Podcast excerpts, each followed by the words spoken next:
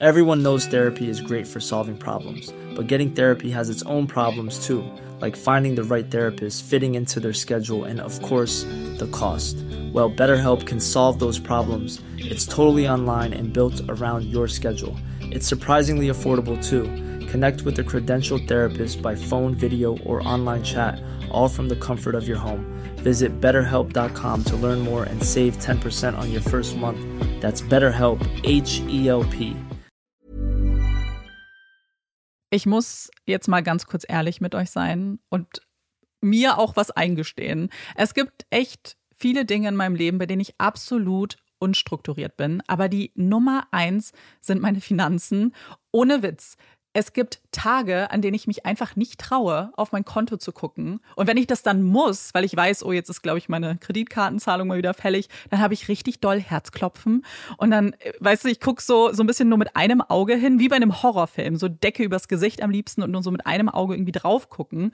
Und ganz ehrlich, das kann ja so nicht angehen. Und da passt unser heutiger Partner ganz wunderbar, denn Finanzguru hilft mir jetzt hoffentlich dabei, meine Finanzen in den Griff zu bekommen und mir nicht mehr so viel Stress zu machen. Und wer den Podcast aufmerksam hört, kann sich wahrscheinlich schon denken, dass ich genauso eine Kandidatin bin wie Amanda. Mir geht es da einfach eins zu eins genauso. Ich verliere total schnell den Überblick, auch weil ich ja einfach überhaupt nicht so gut mit Zahlen bin und so. Und da ist Finanzguru die perfekte Anlaufstelle für Menschen wie mich und Amanda, aber wahrscheinlich auch für viele von euch. Bei Finanzguru bekommt ihr nämlich den perfekten Überblick über eure Finanzen. Ihr könnt dort, wenn ihr möchtet, all eure Konten miteinander verbinden, also Girokonto, Kreditkarte, Depot oder auch zum Beispiel eure Kryptobörse. Und dann werden alle Einnahmen und Ausgaben automatisch kategorisiert und für euch übersichtlich in der App aufbereitet. Und nicht nur das, Finanzguru zeigt euch auch alle eure Verträge ganz übersichtlich an. Das heißt, wenn ihr erkennt, dass da ein überflüssiger Vertrag dabei ist, dann könnt ihr den ganz einfach mit einem Fingertipp rechtssicher über die App kündigen.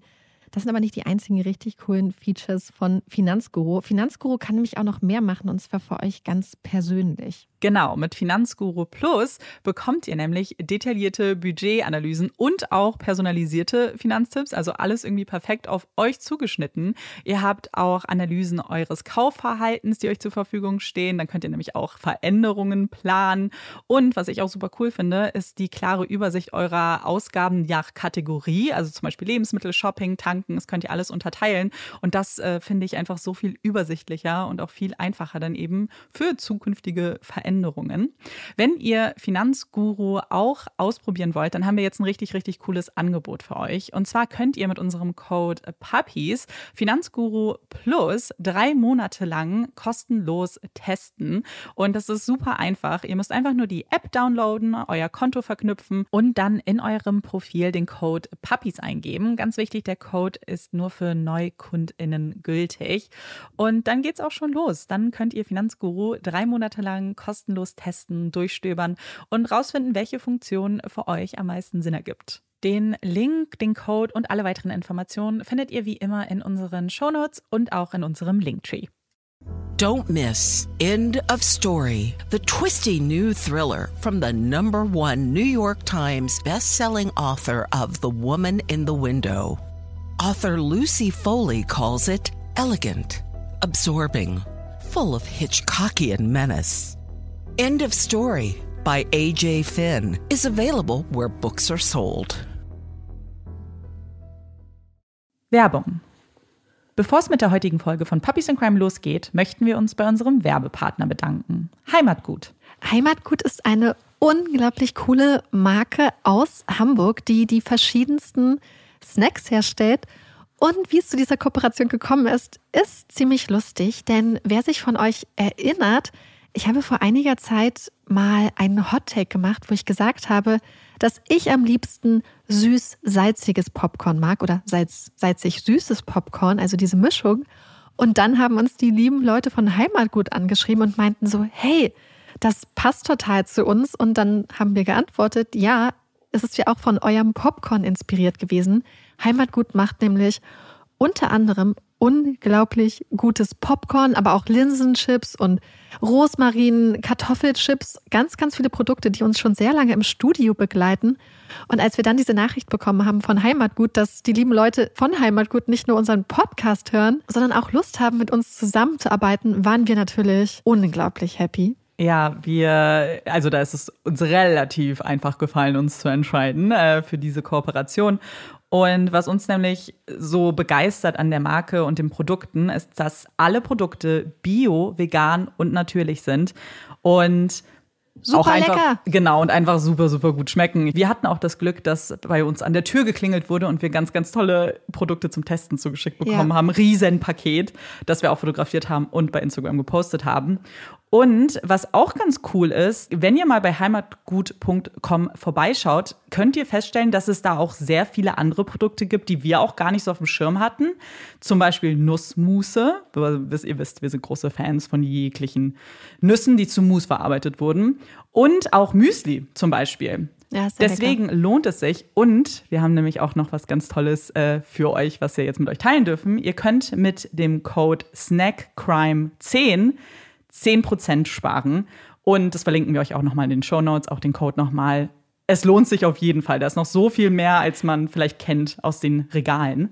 Und man kann auch ganz tolle Snackpakete äh, bestellen und dann ist es einfach wie Weihnachten. Also wir waren hier vorhin einfach so begeistert. Ich meine, natürlich viele Produkte kannten wir einfach, weil wir die halt einfach schon total lange kaufen. Aber unter anderem waren mehrere Tüten salzig, süßes Popcorn dabei und äh, Ja. Das war einfach wunderschön. Deswegen tausend Dank an Heimatgut für die Pakete, für die tolle Zusammenarbeit. Wir freuen uns total. Also merkt euch, Snack Crime 10. Genau. Werbung Ende.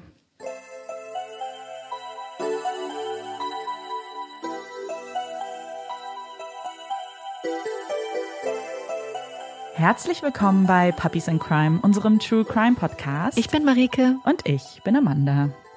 Wir sind zurück im Studio, beziehungsweise wir sind faktisch nicht im Studio, sondern bei mir zu Hause, weil im Studio heute Remi Demi war und wir euch das nicht zumuten Ja. wollten, dass es so viel Bass dann auf der Aufnahme gibt. Deswegen sind wir bei mir, haben schon unglaublich viel gute Snacks in unsere Bäuche geschlagen, sagt man das so. Wir haben sehr viel gesnackt und äh, sind total happy, dass wir wieder vereint sind. Hatten schon ein sehr nettes Gespräch mit unseren Kolleginnen von Ice in the Dark. Und äh, ja, ist einfach total schön, wieder zusammen zu sein. Ja, voll. Und ich bin auch schon vier Stunden übrigens hier, Marike. Ja Oh. Und wir fangen jetzt erst an aufzunehmen. Ist mir gerade aufgefallen, als ich auf meinen Laptop geguckt habe. Ups. Also wir haben uns ein bisschen verquatscht, haben gegessen schon. Wir hatten so richtig tolle Pommes mit so Toppings. Oh, also Ja. so ganz so loaded fries heißt das. ja, so ich. vegane Kimchi-Fries und veganes ja. Gyros. Ja, richtig gut. Und ich, es wäre so witzig, wenn ihr gerade dieses Setup sehen könntet, weil Marika hat quasi so ein bisschen so eine Schattenwand zwischen uns aufgebaut, damit halt äh, die, damit die Qualität einigermaßen passt. Also sie guckt mich so von der Seite so schelmisch an und ich sehe einen Schelmisch. Kleiderständer und ja, die Schattenwand. Ja, die Schattenwand ist normalerweise meine Schallschutzwand. Ja, wenn wir, wir haben, ihr merkt, wir haben zu lange getrennt voneinander aufgeräumt, äh, Ja. aufgeräumt, aufgenommen. Deswegen werden wir auch direkt gleich loslegen. Mhm. Amanda hat ja Gott sei Dank einen Fall für uns aufgenommen. Quatsch, Nee, vorbereitet. vorbereitet. Amanda hat einfach, einfach, als hätten wir schon drei Wochen Pause gemacht. Ja, voll. Amanda hat für uns einen Fall vorbereitet. Okay, ja, ich habe, wie, wie traurig wäre es, wenn ich jetzt gar nichts dabei hätte. Einfach so, nee. Ich habe einen Fall vorbereitet, den wir jetzt aufnehmen und den ihr euch dann anhören könnt. Und damit fange ich jetzt auch an. Er kann sich nicht an eine Zeit erinnern, in der es keine Musik gab. Sie war immer da, sein treuer Begleiter durch den Alltag. Sie unterstützte ihn in schwierigen, traurigen Zeiten und ließ die schönen Momente noch viel intensiver erscheinen. Musik ist für ihn mehr als nur Ablenkung, mehr als eine nette Nebenerscheinung. Musik ist für ihn ein Kommunikationsmittel, eine Möglichkeit, seine Geschichten zu erzählen und sich verstanden zu fühlen. Schon als kleiner Junge lauschte er aufmerksam, wie sein Vater auf dem Saxophon spielte und ihre ganze Wohnung in den herrlichen Klang des goldglänzenden Instruments hüllte. Es war nie still in ihrer Wohnung, und das mochte er, Auch wenn er die Stücke, die sein Vater dafür sie spielte, vielleicht nicht ganz so toll fand. Als Kleinkind wusste er das vielleicht noch nicht, wusste nicht, was für einen großen Teil die Musik in seinem Leben irgendwann spielen würde. Er wusste noch nicht, dass da eine ganz andere Welt auf ihn wartete. Die Welt des Hip-Hops. The Message vom gleichnamigen Album einer der wohl bekanntesten Hip-Hop-Gruppen der Welt. Grandmaster Flash und The Furious Five war der Song, der ihm diese Welt eröffnet hatte. Eine Welt, in der er sich plötzlich verstanden und gesehen fühlte. Denn er wusste, wovon diese Männer da sprachen. Den Alltag in der Bronx, den sie in ihren Songtexten so bildlich schilderten, den kannte er auch, denn es war auch sein Alltag. Auch er kennt die Ungerechtigkeit, die Armut, die Zustände auf den Straßen in der Bronx. Er kennt die Gefahren, die Gangs, er kennt die Hintergründe, die Menschen Verbrechen begehen lassen. Alles begann mit diesem einen Song und ließ ihn in eine Welt eintauchen, in der er endlich das Gefühl hatte, dass dieses Leben, das er führte, seine Kultur, seine Hautfarbe, etwas sein könnte, worauf er stolz ist. Etwas, das man zelebriert, weil er nicht alleine ist, weil es eine ganze Community von ihnen gibt, die alle mit den gleichen Problemen zu kämpfen haben. Auch wenn Hugh Burton vielleicht etwas mehr Glück in seinem Leben gehabt hat als manch anderer in der Bronx. Er hat zwei liebevolle Eltern, die sich aufopferungsvoll um ihren einzigen Sohn kümmern, Eltern, die aus Jamaika in die USA eingewandert sind und den American Dream leben. Mutter Isaiah ist Krankenschwester, Vater Raphael erfolgreicher Bauunternehmer. So erfolgreich, dass sie sich, im Gegensatz zu vielen anderen in diesem Bezirk, sogar ein eigenes Haus kaufen können. Ein rot gemauertes Haus mit drei Etagen. Sie selbst bewohnen die zweite Etage ihres kleinen Zuhauses in der 3515 Eastchester Road. Die anderen beiden Wohnungen vermieten sie unter. Sie führen ein gutes Leben in der Bronx, haben einen Teil des Bezirks gefunden, den sie sich mit vielen anderen jamaikanischen Auswanderern teilen und dadurch das Gefühl bekommen, einen Teil ihrer Kultur ganz nah bei sich zu haben. Als sich der 16-jährige Hugh am 3. Januar 1989 nach der Schule auf den Heimweg macht, weiß er bereits, dass es heute eher still in ihrem Haus sein würde. Sein Vater, der ja sonst so gerne musizierte, ist für ein paar Tage zu ihren Verwandten nach Jamaika verreist, um ihnen nach Hurricane Gilbert unter die Arme zu greifen. Gut, ganz still würde es wahrscheinlich nicht sein. Vielleicht würde man das Klirren des Geschirrs hören, das seine Mutter gründlich abspült, oder den lauten und nervigen Ton ihres Staubsaugers. Vielleicht würde sie auch mal wieder meckern, weil er sich in zu vielen Nachtclubs rumgetrieben hat und wieder zu spät zu Hause war das letzte Wochenende. Hugh hat eine sehr gute Beziehung zu seinen Eltern, betitelt sich selbst als Mommy's Boy. Aber er wird auch langsam erwachsen, interessiert sich nun mal mehr für die Clubs, die Frauen und natürlich auch immer noch für Hip-Hop. Dass es da mal den ein oder anderen Reibungspunkt mit seiner Mutter gibt, ganz normal. Noch bevor Hugh die Tür öffnen kann, ahnt er bereits, dass ihn keines dieser Geräusche empfangen wird. Das Familienauto steht nämlich nicht wie gewöhnlich vor dem Haus. Also muss seine Mutter wohl unterwegs sein. Vielleicht noch ein paar Einkäufe erledigen, denkt Hugh. Er schüttelt den Kopf und betritt die Wohnung. Der Fernseher ist an. Die Stimmen aus der Röhre sind das Einzige, was er vernehmen kann. Hatte seine Mutter vergessen, den Fernseher auszuschalten, bevor sie sich auf den Weg gemacht hatte? Sein Blick gleitet nach unten auf den Teppich, der sich im Wohnzimmer des Hauses befindet. Dort liegt die Brieftasche seiner Mutter, der Inhalt daneben ausgeleert. Sie schien es ja wirklich ziemlich eilig gehabt zu haben, denkt Hugh. Und bevor er diesen Gedanken vollenden kann, klingelt das Telefon im Haus. Es ist eine bekannte Stimme, eine Stimme, die ein Flattern in seiner Magengrube auslöst. Es ist eine Freundin von Hugh, die ihn fragt, ob er nicht Lust hätte, zu ihr zu kommen. Na klar, kommt er, sagt Hugh so gelassen, wie es nur geht. Schließlich will er sie mit seiner Coolness überzeugen. So schnell wie Hugh das Haus betreten hat, so schnell verlässt er es auch wieder, macht sich auf den Weg zu seiner Freundin, um die ein oder andere nicht ganz jugendfreie Stunde zu verbringen. Um 17.30 Uhr kehrt er schließlich zurück. Und während er sich nach der Schule kaum Gedanken um seine Mutter und ihren Verbleib gemacht hat, fängt er sich jetzt an, Sorgen zu machen. Sie hatte sich nicht ein einziges Mal bei ihm gemeldet. Und das, obwohl er nach der Schule nicht zu Hause geblieben ist. Und das Auto steht immer noch nicht an seinem altbekannten Platz. Ein ungutes Gefühl macht sich breit, als er diesmal die Wohnungstür aufschließt. Er erinnert sich an den Fernseher, an die Brieftasche. Eigentlich würde seine Mutter nie so nachlässig sein, würde nie den Fernseher anlassen, wenn sie das Haus verlässt. Er betritt das Wohnzimmer, ruft ihren Namen, blickt sich um und hört keinen Mucks. Es ist still, viel zu still für ihr Zuhause, in dem immer buntes Treiben herrscht. Mom? Mom? ruft Hugh erneut.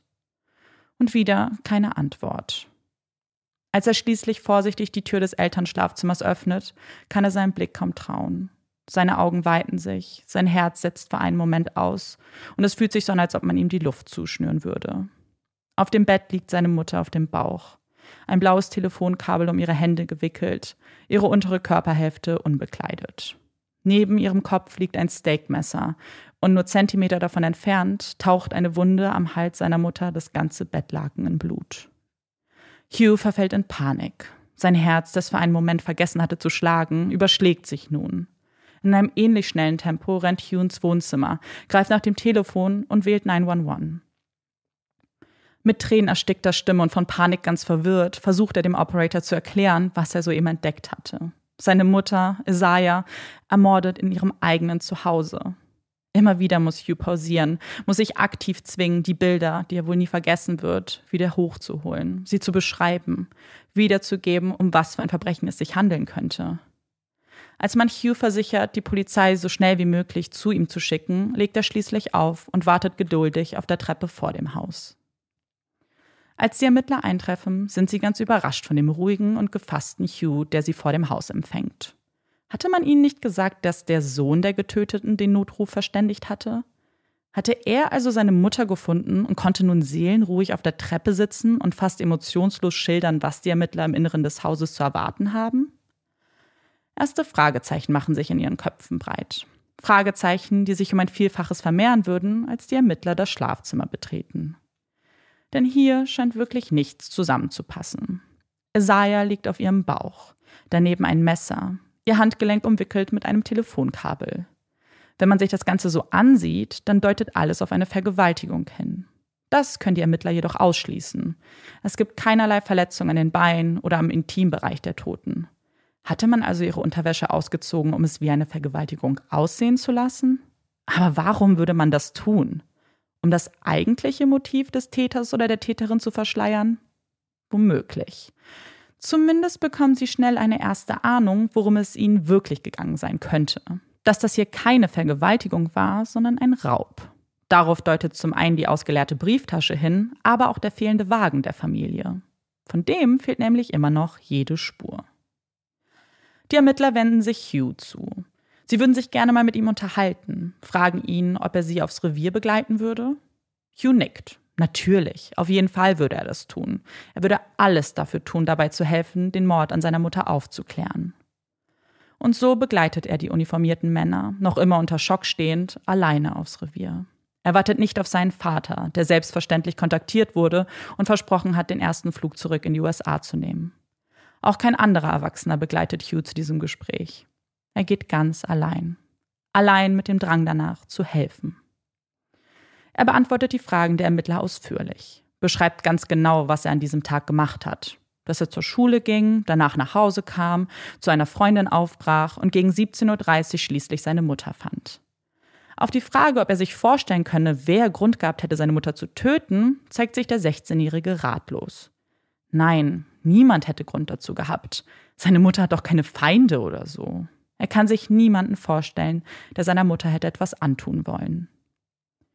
An diesem Abend wird Hugh zu seiner Patentante gebracht. Dort soll er die nächsten Tage verbringen, bis sein Vater aus Jamaika zurückkehrt. Hugh hatte alles gesagt, was er wusste, hatte versucht, den Ermittlern so gut er nur konnte zu helfen und ist irgendwann an seine Grenzen gestoßen. Er war wohl nicht besonders hilfreich, dachte er noch. Schließlich hatte er nichts beobachtet, hatte den ganzen Tag entweder in der Schule oder bei seiner Freundin verbracht. Einen kurzen Einfall hatte er dann doch. Er glaubt, dass man nur nach dem Auto suchen müsste, dann würde man doch sicherlich erfahren, wer schuld an dem Verbrechen sei. Die Ermittler hatten sich von ihm verabschiedet und diesen Gedanken mit keinem Kommentar gewürdigt.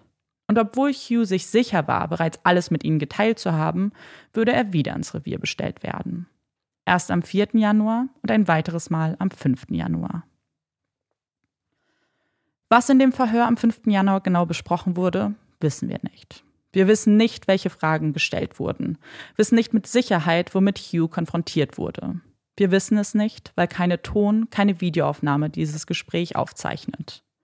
Was wir wissen ist, dass ein 16-jähriger Junge ohne Begleitung eines Erwachsenen nur 48 Stunden nachdem er seine eigene Mutter tot vorgefunden hatte, über mehrere Stunden verhört wurde. Wir wissen, dass er müde, hungrig und durstig war. Und wir wissen, dass während dieses Verhörs folgendes Geständnis entstand. Ich, Hugh Burton, kenne eine Person namens Bugs, der ich 200 US-Dollar schuldete, weil ich von ihm Crack bekam, das ich verkaufen sollte. Anstatt das Crack zu verkaufen, behielt ich es. Ich erhielt es am 16. Dezember. Ich habe ihm nie das Geld hierfür gegeben und er begann zu drängeln, rief mich immer wieder an und sprach mich auf der Straße an. Seit diesem Zeitpunkt habe ich es ab und zu genommen. Das letzte Mal habe ich es am 2. Januar gegen 8 oder 9 Uhr abends genommen. Ich kam gegen 10 Uhr abends nach Hause und habe mich mit meiner Mutter wegen etwas gestritten, das ich für sie tun sollte, aber nicht getan habe. Ich war immer noch high und ging dann zu Bett. Ich bin gegen 7.20 Uhr morgens aufgewacht und habe mich für die Schule fertig gemacht. Als ich aus meinem Zimmer kam, fing meine Mutter wieder den gleichen Streit wie am Abend zuvor an. Ich ging in die Küche und habe nach einem Steakmesser gegriffen. Danach lief ich mit dem Messer in der Hand vorbei an dem Zimmer meines Vaters. Sie fragte mich, was ich damit tun würde. Wirst du mich damit töten? Ich antwortete, was wäre wenn? Und dann schlug sie mich. Ich bewegte mich und das Messer landete aus Versehen in ihrem Hals. In seinem Geständnis fährt er fort, erzählt weiter von Bugs und dass er ihm das Auto seiner Mutter im Gegenzug für die Drogen angeboten hatte. Er hatte den Autoschlüssel auf der Beifahrerseite deponiert und war etwas überrascht, als er von der Schule nach Hause kam und der Wagen fehlte. Bugs hätte ihm noch gar nicht bestätigt, dass er ihn annehmen würde. Aber scheinbar war dies der Fall und er hatte ihn in der Zwischenzeit abgeholt. Nach dem schriftlichen Geständnis stimmt Hugh in den Morgenstunden des 6. Januars auch einer Videoaufzeichnung des Geständnisses zu. Dort berichtet er erneut von dem Streit mit seiner Mutter und dass er von den Drogen noch ganz stimuliert war. Aber er wollte sie nicht töten. Er wollte ihr etwas Angst einjagen, berichtet er. Es war ein Unfall. Danach wusch er das Steakmesser ab und platzierte es neben seiner Mutter, bevor er sich auf den Weg zur Schule machte und Bugs verständigte. Für die Ermittler ist dieses Geständnis schlüssig. Sie hatten geahnt, dass diese Tat mehr war als ein einfacher Raub.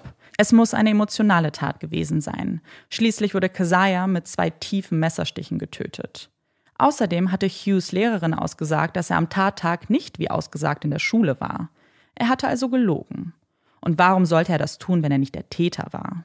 Und als sie schließlich von ihm hören, dass er am Abend zuvor auch noch Crack konsumierte, formt sich das Bild in ihren Köpfen restlos zusammen.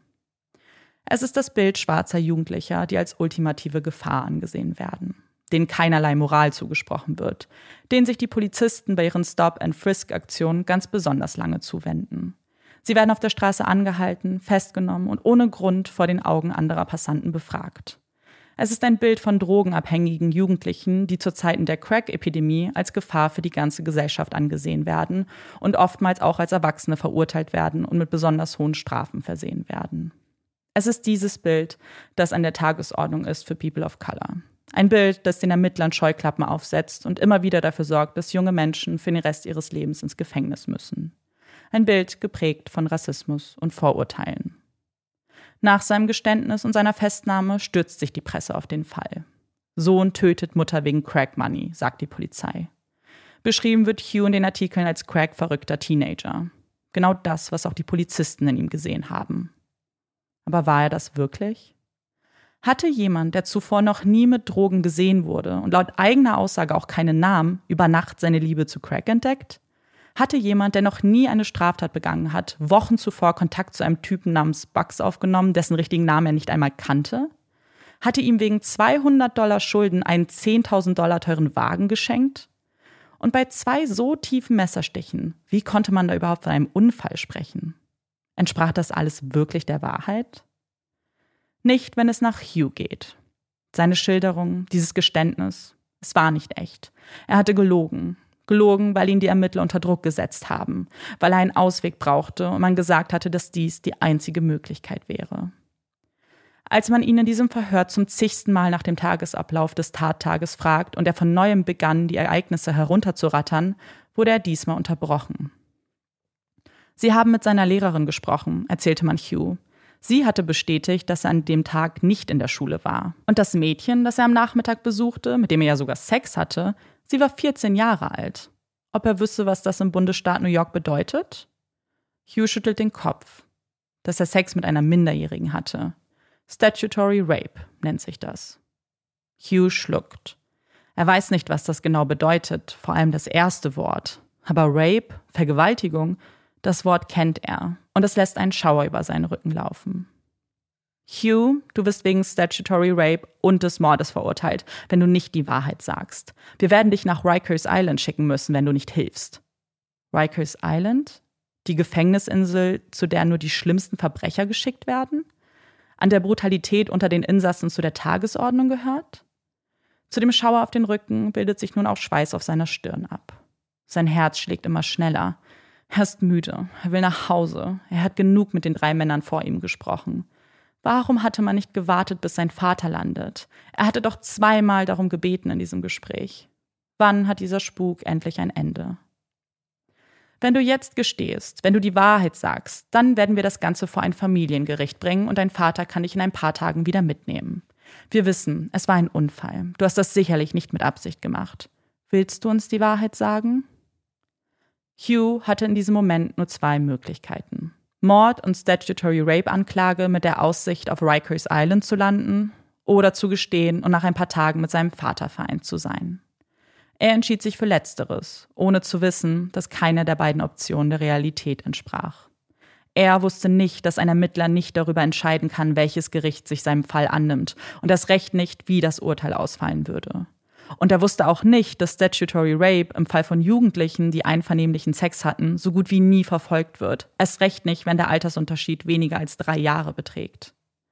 Und weil er das alles nicht wusste und auch kein Erwachsener dabei war, der ihm das vielleicht hätte erklären können, trifft Hugh eine Entscheidung, die sein ganzes Leben auf den Kopf stellen würde. Denn dieses Geständnis bringt ihn nicht vor ein Familiengericht oder in die Arme seines Vaters. Es bringt ihn genau dorthin, wo er ihm nicht hin wollte, nach Rikers Island wegen des Second-Degree-Mordes an seiner Mutter. Seinen Vater wird er nicht mehr umarmen können, als dessen Flugzeug wieder auf US-amerikanischem Boden landet. Denn dann sitzt Hugh bereits einsam und allein in einer Zelle. Er wird die Beerdigung seiner Mutter nicht miterleben dürfen, versucht stattdessen seine Gedanken auf Papier zu bringen, um diese dann verlesen lassen zu können.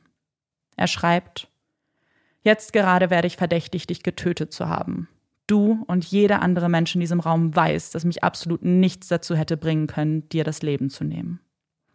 Und damit hat er recht, denn keine Freunde, keine Familienmitglieder glauben daran, dass Hugh wirklich schuldig ist. Besonders Vater Raphael fühlt sich von den Ermittlern im Stich gelassen. Und gleichzeitig kann er sich nicht verzeihen, dass er nicht da war, um seine Familie zu beschützen.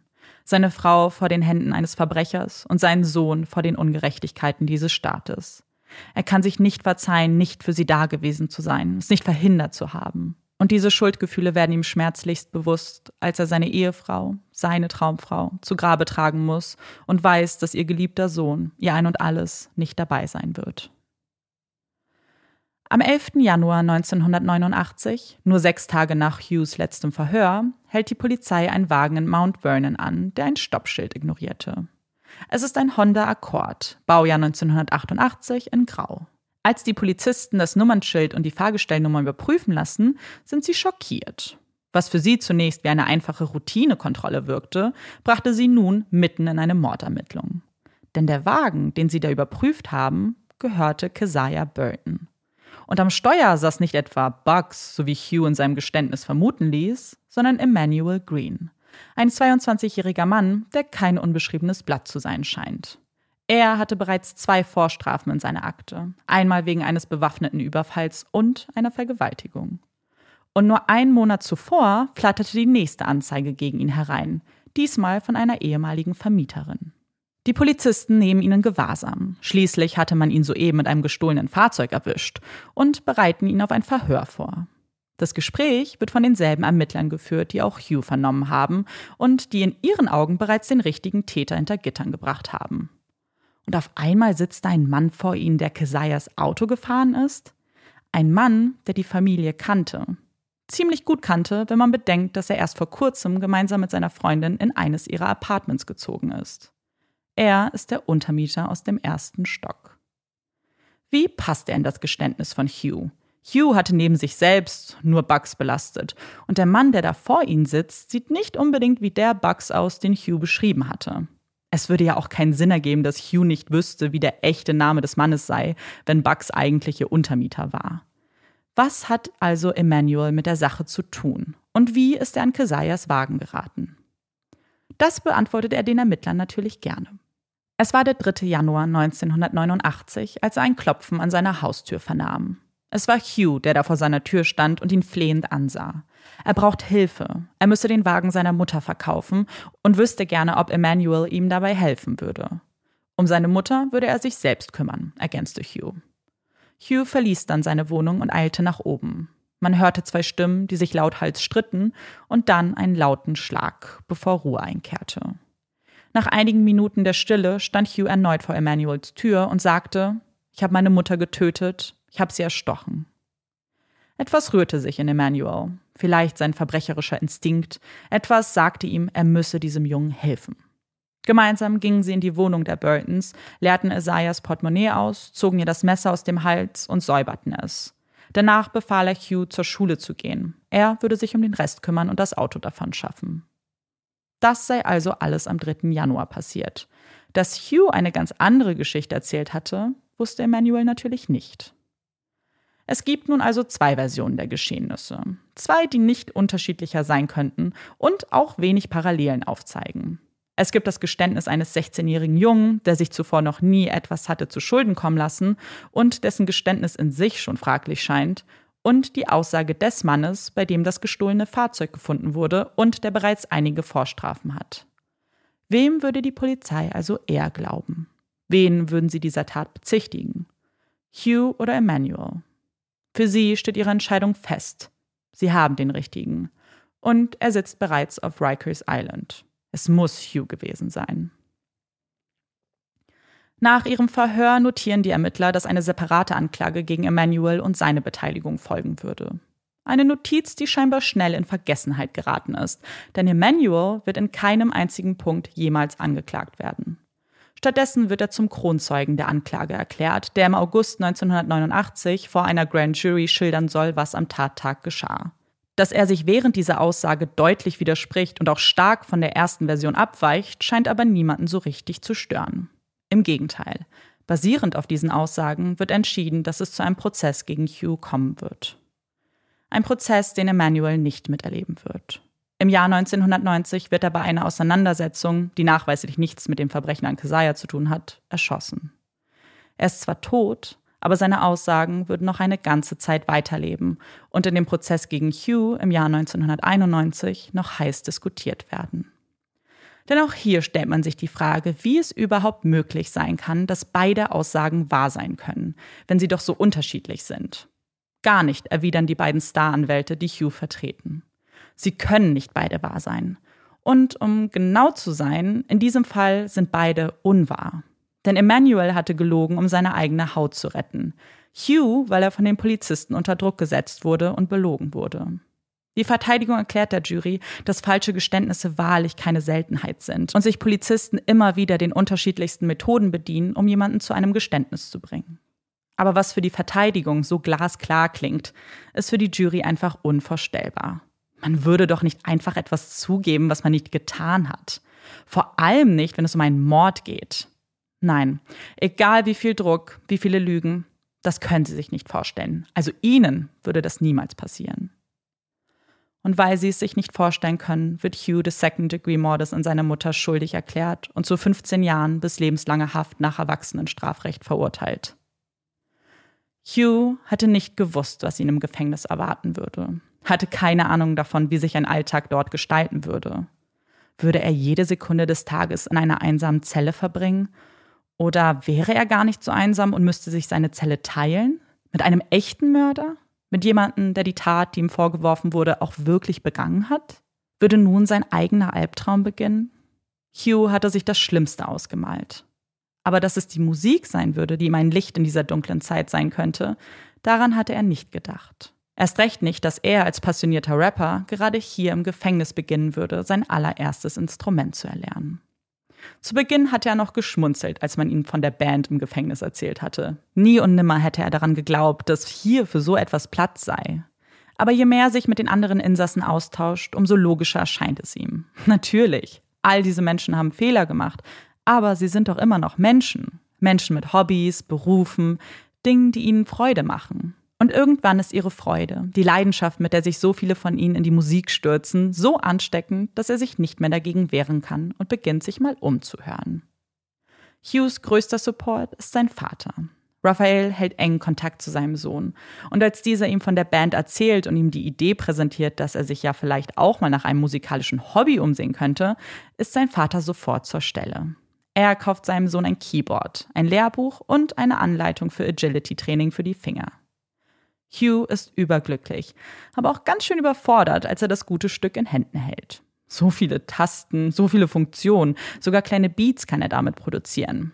Alles natürlich nur für seine Ohren bestimmt. Genau deswegen hat er sich ja für ein Keyboard entschieden, damit er es mit Kopfhörern versehen kann und in seinem eigenen Tempo lernen kann. Aber Hugh weiß sofort, dass aus ihm kein großer Pianist wird. Denn die Noten, die Regeln, an die er sich halten muss, sind für ihn schnell ein Dorn im Auge. Er liebt die Freiheit, das Improvisieren, ganz nach seinem Gefühl zu spielen und sich nicht festnageln zu lassen, welche Tasten er zu welchem Zeitpunkt drücken muss. Genau deshalb ist er auch sichtlich irritiert, als man ihn bittet, Teil der Band zu werden. Ich kann doch gar keine Stücke spielen, erklärt er ihnen. Und so verblüfft Hugh über das Angebot war, so verblüfft sind auch die anderen Insassen über seine Antwort. Sie haben doch schon einige seiner Beats gehört. Wie kann er da behaupten, dass er nicht weiß, wie man auf dem Keyboard spielt? Naja, ich kann Beats produzieren, aber die Noten von einem Notenblatt auf die schwarz-weißen Tasten zu übertragen, das fällt mir schwer, erklärt er. Gemeinsam würden sie das schon hinkriegen, sagen sie ihm und zerren ihn zu einer Musiktheoriestunde. Eine der wohl besten Entscheidungen, die Hugh hätte treffen können. Denn danach ist die Musik und die Band, in der er spielt, ein fester Bestandteil seiner Inhaftierung. Vor allem ist es etwas, das nicht nur ihm, sondern auch Vater Raphael ein Lichtblick ist. Nicht nur, weil es den Alltag im Gefängnis erträglicher macht, sondern auch, weil es ihren Gesprächen miteinander hilft. Raphael spricht fast jeden Tag mit seinem Sohn. Sie sprechen über das Urteil, über die Arbeit der Anwälte im Hintergrund. Und wenn sie das tun, dann macht sich eine Traurigkeit breit, bei beiden. Das Gespräch wird schwer und es belastet sie. Denn genau genommen sind sie beide am Ende. Raphael hatte gemeinsam mit Hughes Anwälten alles versucht. Sie haben jeden Schritt unternommen, um das gefallene Urteil anzufechten ohne Erfolg. Und mit jedem Jahr, das verging, verschwand auch ein Teil ihrer Leichtigkeit und ihres Optimismus. Dann über die Musik sprechen zu können, war wie ein Segen für sie. Raphaels Augen begannen wieder zu leuchten, wenn er seinem Sohn dabei zuhörte, wie stolz er von der Band erzählt und wie viel besser er auf dem Keyboard geworden ist. Denn wenn er davon berichtet, dann hört er da zum ersten Mal wieder die Stimme seines Sohns. Seines fröhlichen Jungen, der immer so höflich war, so glücklich mit seinem Leben. Nicht der Junge, den man wegsperrte, dem man sein Lächeln vor den Türen des Gefängnisses abnahm und nicht wiedergeben wollte. Es ist eine harte Zeit für das Vater-Sohn-Duo, die noch härter wird, als Raphael eine Diagnose erhält. Alzheimer. Eine Krankheit, die sich sehr schnell bei ihm bemerkbar macht und mit jedem Besuch, jedem Gespräch immer deutlicher wird. Im Jahr 2005, 14 Jahre nach seiner Inhaftierung, sitzen sich Raphael und Hugh gegenüber so wie sie es schon zig Male zuvor getan haben. Hugh erzählt stolz von einem Auftritt der Band und dass er mittlerweile fehlerfrei spielen kann und blickt seinem Vater tief in die Augen. Sein Blick wird nicht erwidert. Irgendwas ist anders heute. Dann beginnt Raphael zu sprechen, zu erzählen, fragt ihn, ob er eine Zigarette rauchen dürfe, fragt ihn immer und immer wieder. Hugh wird ungeduldig. Warum fragst du das? Du weißt doch ganz genau, was das bedeutet. Das bedeutet, unser Besuch wird beendet. Wenn du rausgehst, kommst du nicht mehr rein. Aber ohne auf die Antwort seines Vaters zu warten, kennt er sie bereits. Er hatte heute nicht ein einziges Mal seinen Namen gesagt, hatte ihn nicht einmal mit meinem Sohn angesprochen, sondern mit meinem Bruder.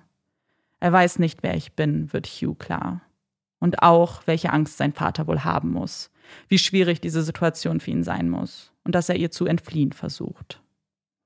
In diesem Moment wird Hugh klar, dass es sein letzter Besuch gewesen sein wird. Er weiß es einfach, spürt es tief in sich drin, spürt, dass er sich von seinem Vater verabschieden muss, dem Mann, der immer hinter ihm gestanden hat, keine Sekunde an ihm zweifelte und alles versuchte, um für seine Unschuld zu kämpfen.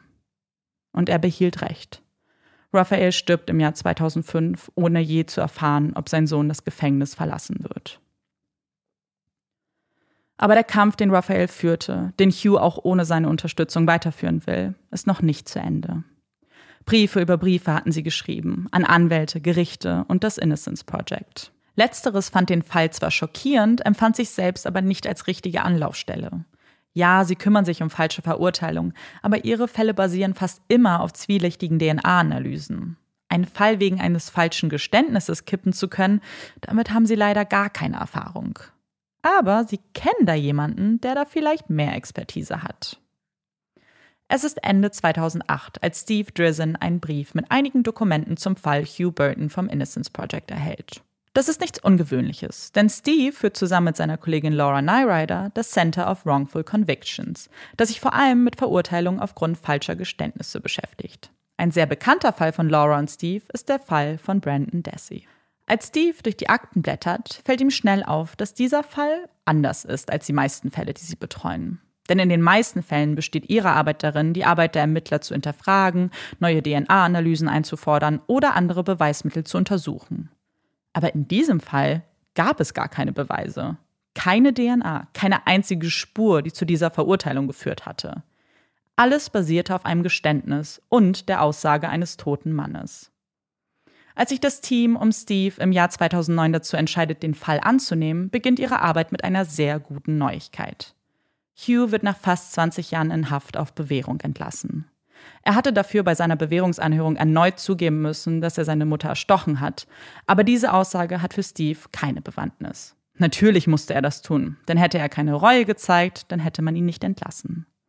Und für ihn war es der absolute Hauptgewinn, ihn in Freiheit zu wissen und so gemeinsam mit Hugh die nächsten Schritte planen zu können. Ihn jederzeit anrufen zu können, ihn um Hilfe zu bitten, sich nicht in einem Gefängnis vor den Augen und Ohren anderer unterhalten zu müssen. Gemeinsam mit Laura Cohen, einer Anwältin aus Newark, bildet er ein Team aus Mitarbeitenden des Zentrums und einigen Studierenden, die sich jedes noch so kleine Detail des Falles ganz genau ansehen. Ihr erster kleiner Holperstein auf dem Weg, Hughes Unschuld zu beweisen, ist, dass seine Anwälte einen zu guten Job gemacht haben. Denn es wäre ein leichtes gewesen zu argumentieren, dass sie ihm nicht den richtigen Rechtsbeistand geboten haben, dass sie das falsche Geständnis nicht als solches entlarvt haben und er alleine deshalb keinen ordentlichen Prozess erfahren hat. Aber das alles war nicht der Fall. Im Gegenteil, seine Anwälte haben sich die größte Mühe damit gemacht, der Jury ganz genau zu erklären, wie ein falsches Geständnis zustande kommt, warum es bei Hugh überhaupt so weit kommen konnte und haben jedes Problem in der Version der Staatsanwaltschaft kleinlichst aufgeschlüsselt. Und doch hat sich eine Jury dafür entschieden, Hugh zu verurteilen. Also müssen sie einen anderen Weg einschlagen, eine andere Möglichkeit finden. Und das würde sie jahrelang beschäftigen. Sie würden Jahre damit verbringen, alle Dokumente der Staatsanwaltschaft durchzugehen, würden mit Emanuels Ex-Freundin sprechen, würden sich mit der Polizei unterhalten und würden nichts unversucht lassen, um klarzustellen, dass Hugh zu Unrecht verurteilt wurde und ihre langwierige Arbeit sollte belohnt werden. Denn sie finden gleich mehrere Ungereimtheiten an dem Fall, die den Ermittlern und der Staatsanwaltschaft doch hätten auffallen müssen. Zum Beispiel die Tatwaffe. Hugh hat in seinem Geständnis von einem Steakmesser gesprochen, mit dem er Keziah tötete. Dem Messer, das man auch neben ihr gefunden hat.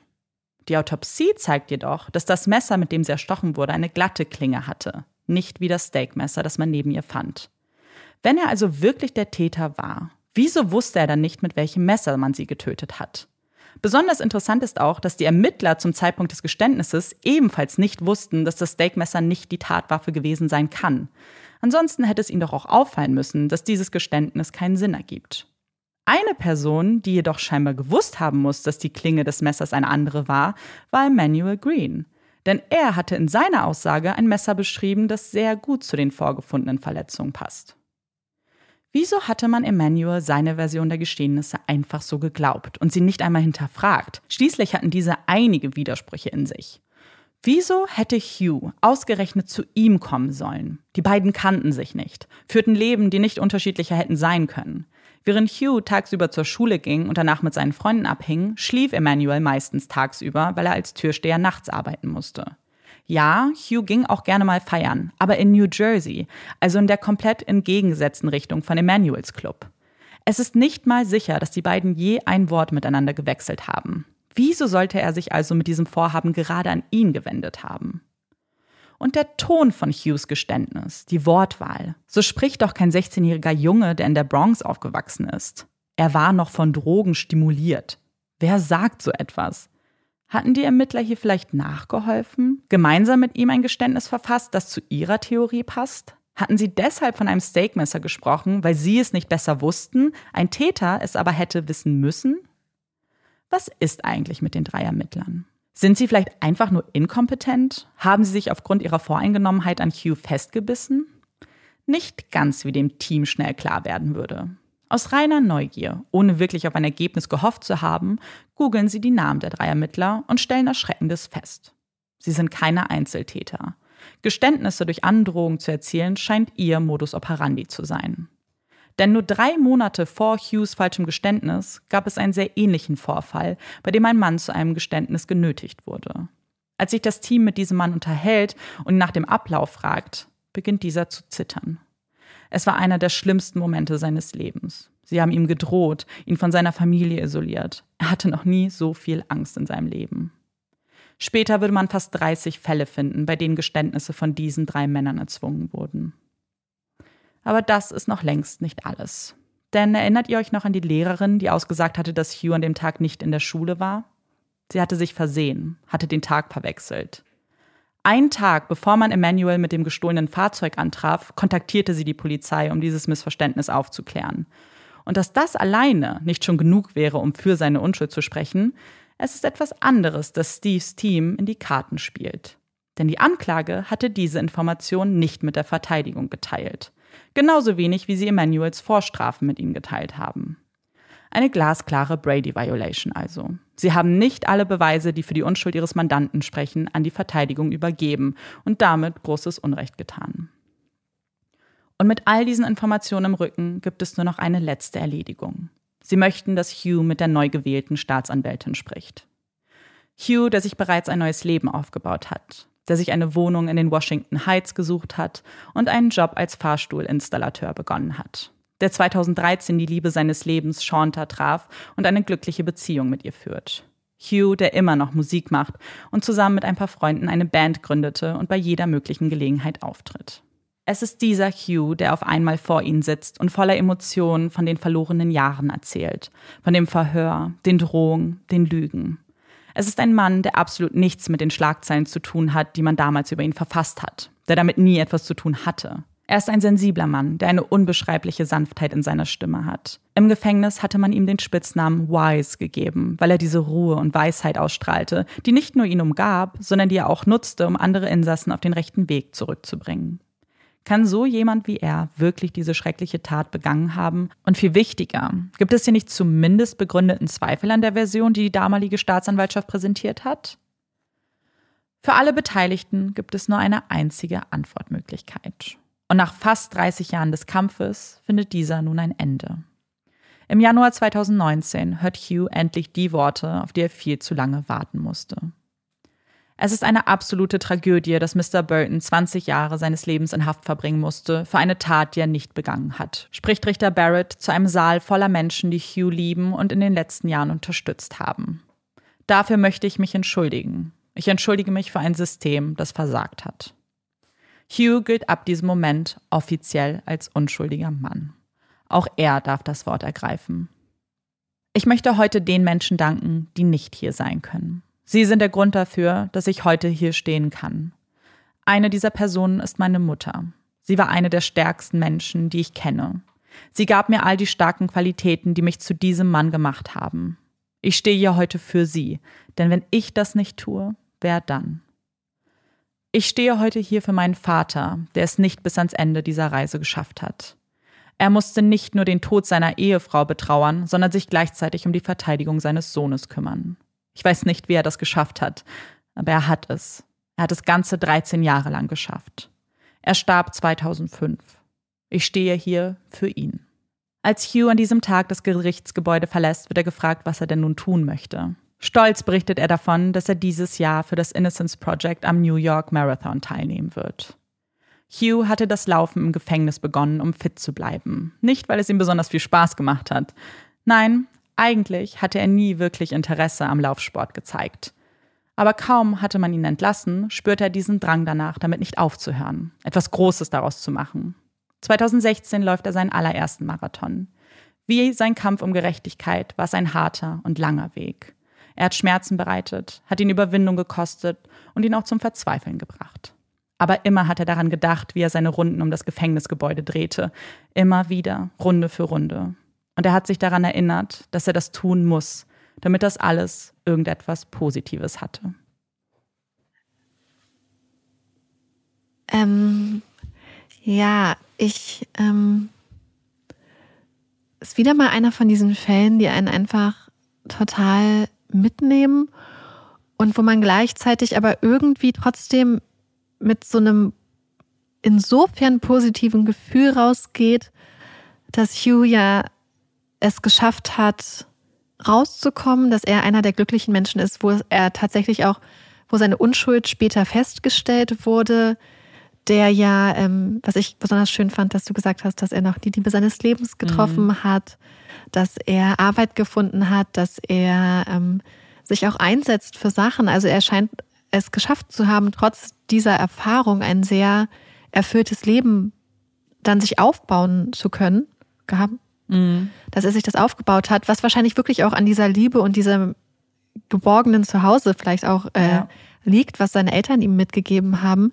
Ich habe Amanda am Anfang angehalten und sie dazu gezwungen, mir zu sagen, ob er am Schluss rauskommt und sie an einigen Stellen schon gebeten, mir zu sagen, was passiert, weil ich es einfach nicht aushalten konnte, weil ich ja. einfach da saß und ich es so schlimm fand, anzuhören, was Amanda beschrieben hat, wie mit ihm umgegangen wurde, wie so etwas, wir haben es ja schon öfters gehabt, wie so etwas durchgehen kann, trotz, trotz eines so engagierten Vaters, trotz Anwälten, die so engagiert sind und die eigentlich das genau das Richtige gemacht haben und mhm. ähm, und das fand ich einfach äh, sehr, sehr, sehr, sehr belastend. Ich, ich habe ja immer krasse Probleme mit solchen Fällen. Also ich könnte das ja zum Beispiel nicht selbst machen.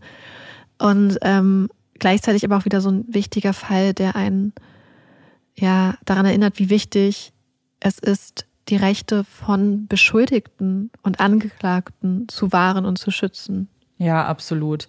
Ich glaube auch für mich war der Fall so erträglich wegen ihm, weil er auch eine Person ist, die sehr aktiv über diesen Fall spricht. Äh, den kann man in Podcasts hören und ganz viele tolle Artikel. Und er hat einfach so eine faszinierende Art an sich und diese Positivität und diese Kraft in irgendwie allem, was er tut, wie er über alles spricht, was mich wahnsinnig beeindruckt hat.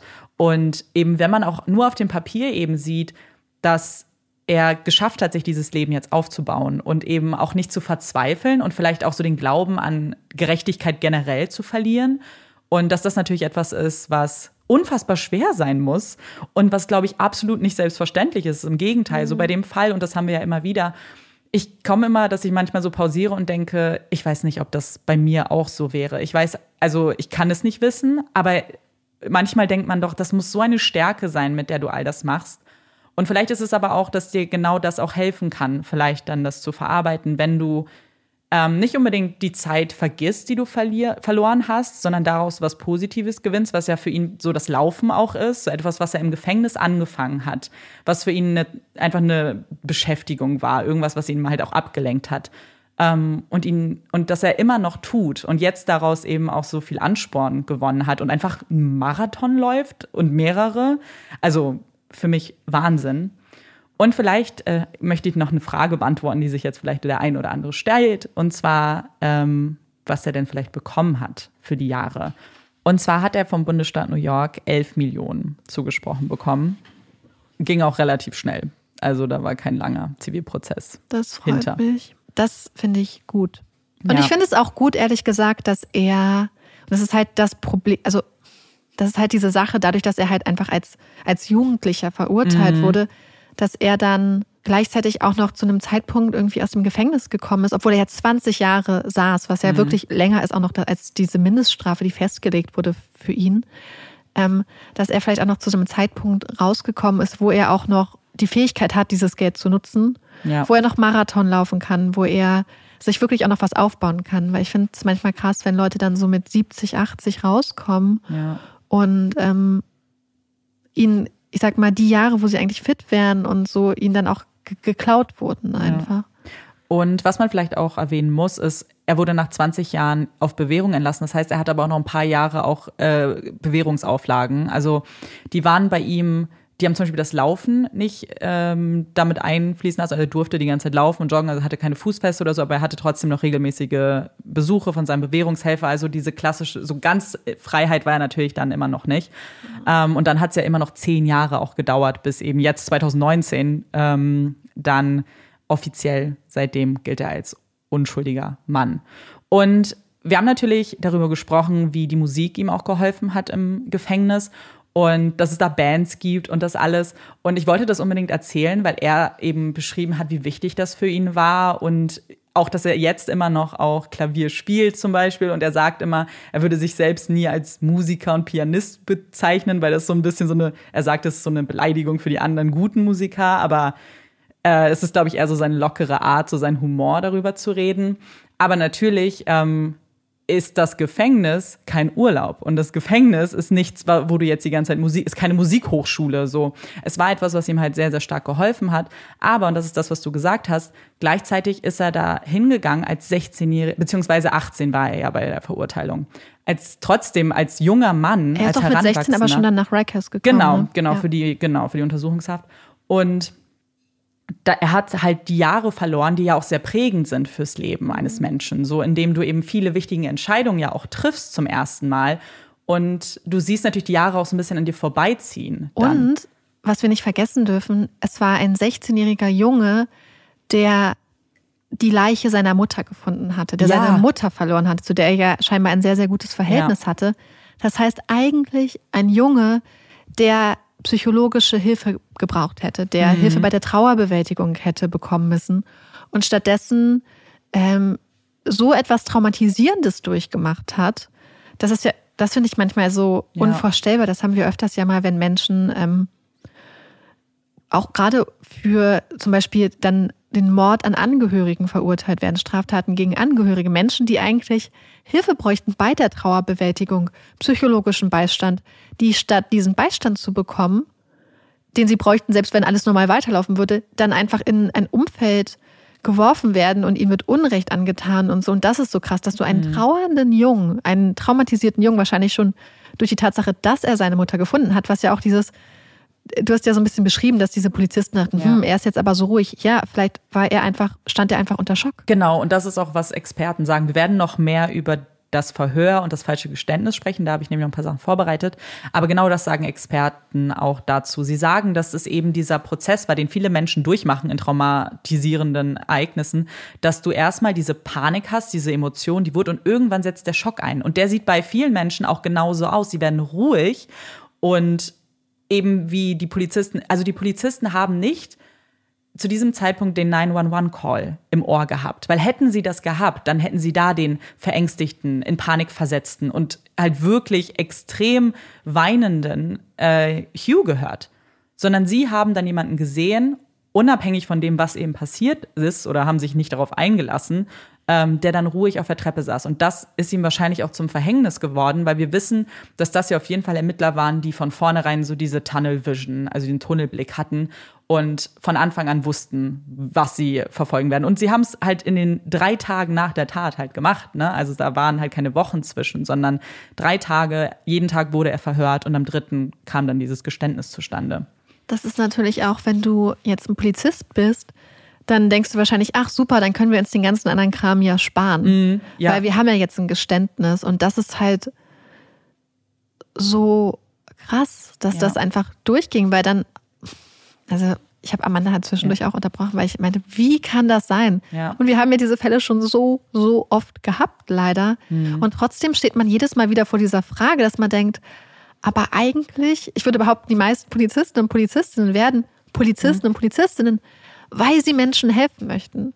Und dass es dann so Menschen gibt, die da irgendwie so ein, dann frage ich mich, ob das dann Menschen sind, die dann auch einfach diese Macht ausüben wollen Ja. über andere Leute, die einfach vielleicht so eine, ja, wir haben ja schon öfters mal drüber geredet, was Menschen dann so motiviert, aber das finde ich halt einfach so krass, dass diese Menschen einfach dieses Glück haben, dass sie da gelandet sind, weil sie sonst wahrscheinlich Selbst, ja. selbst im Gefängnis gelandet wären, vielleicht früher oder später.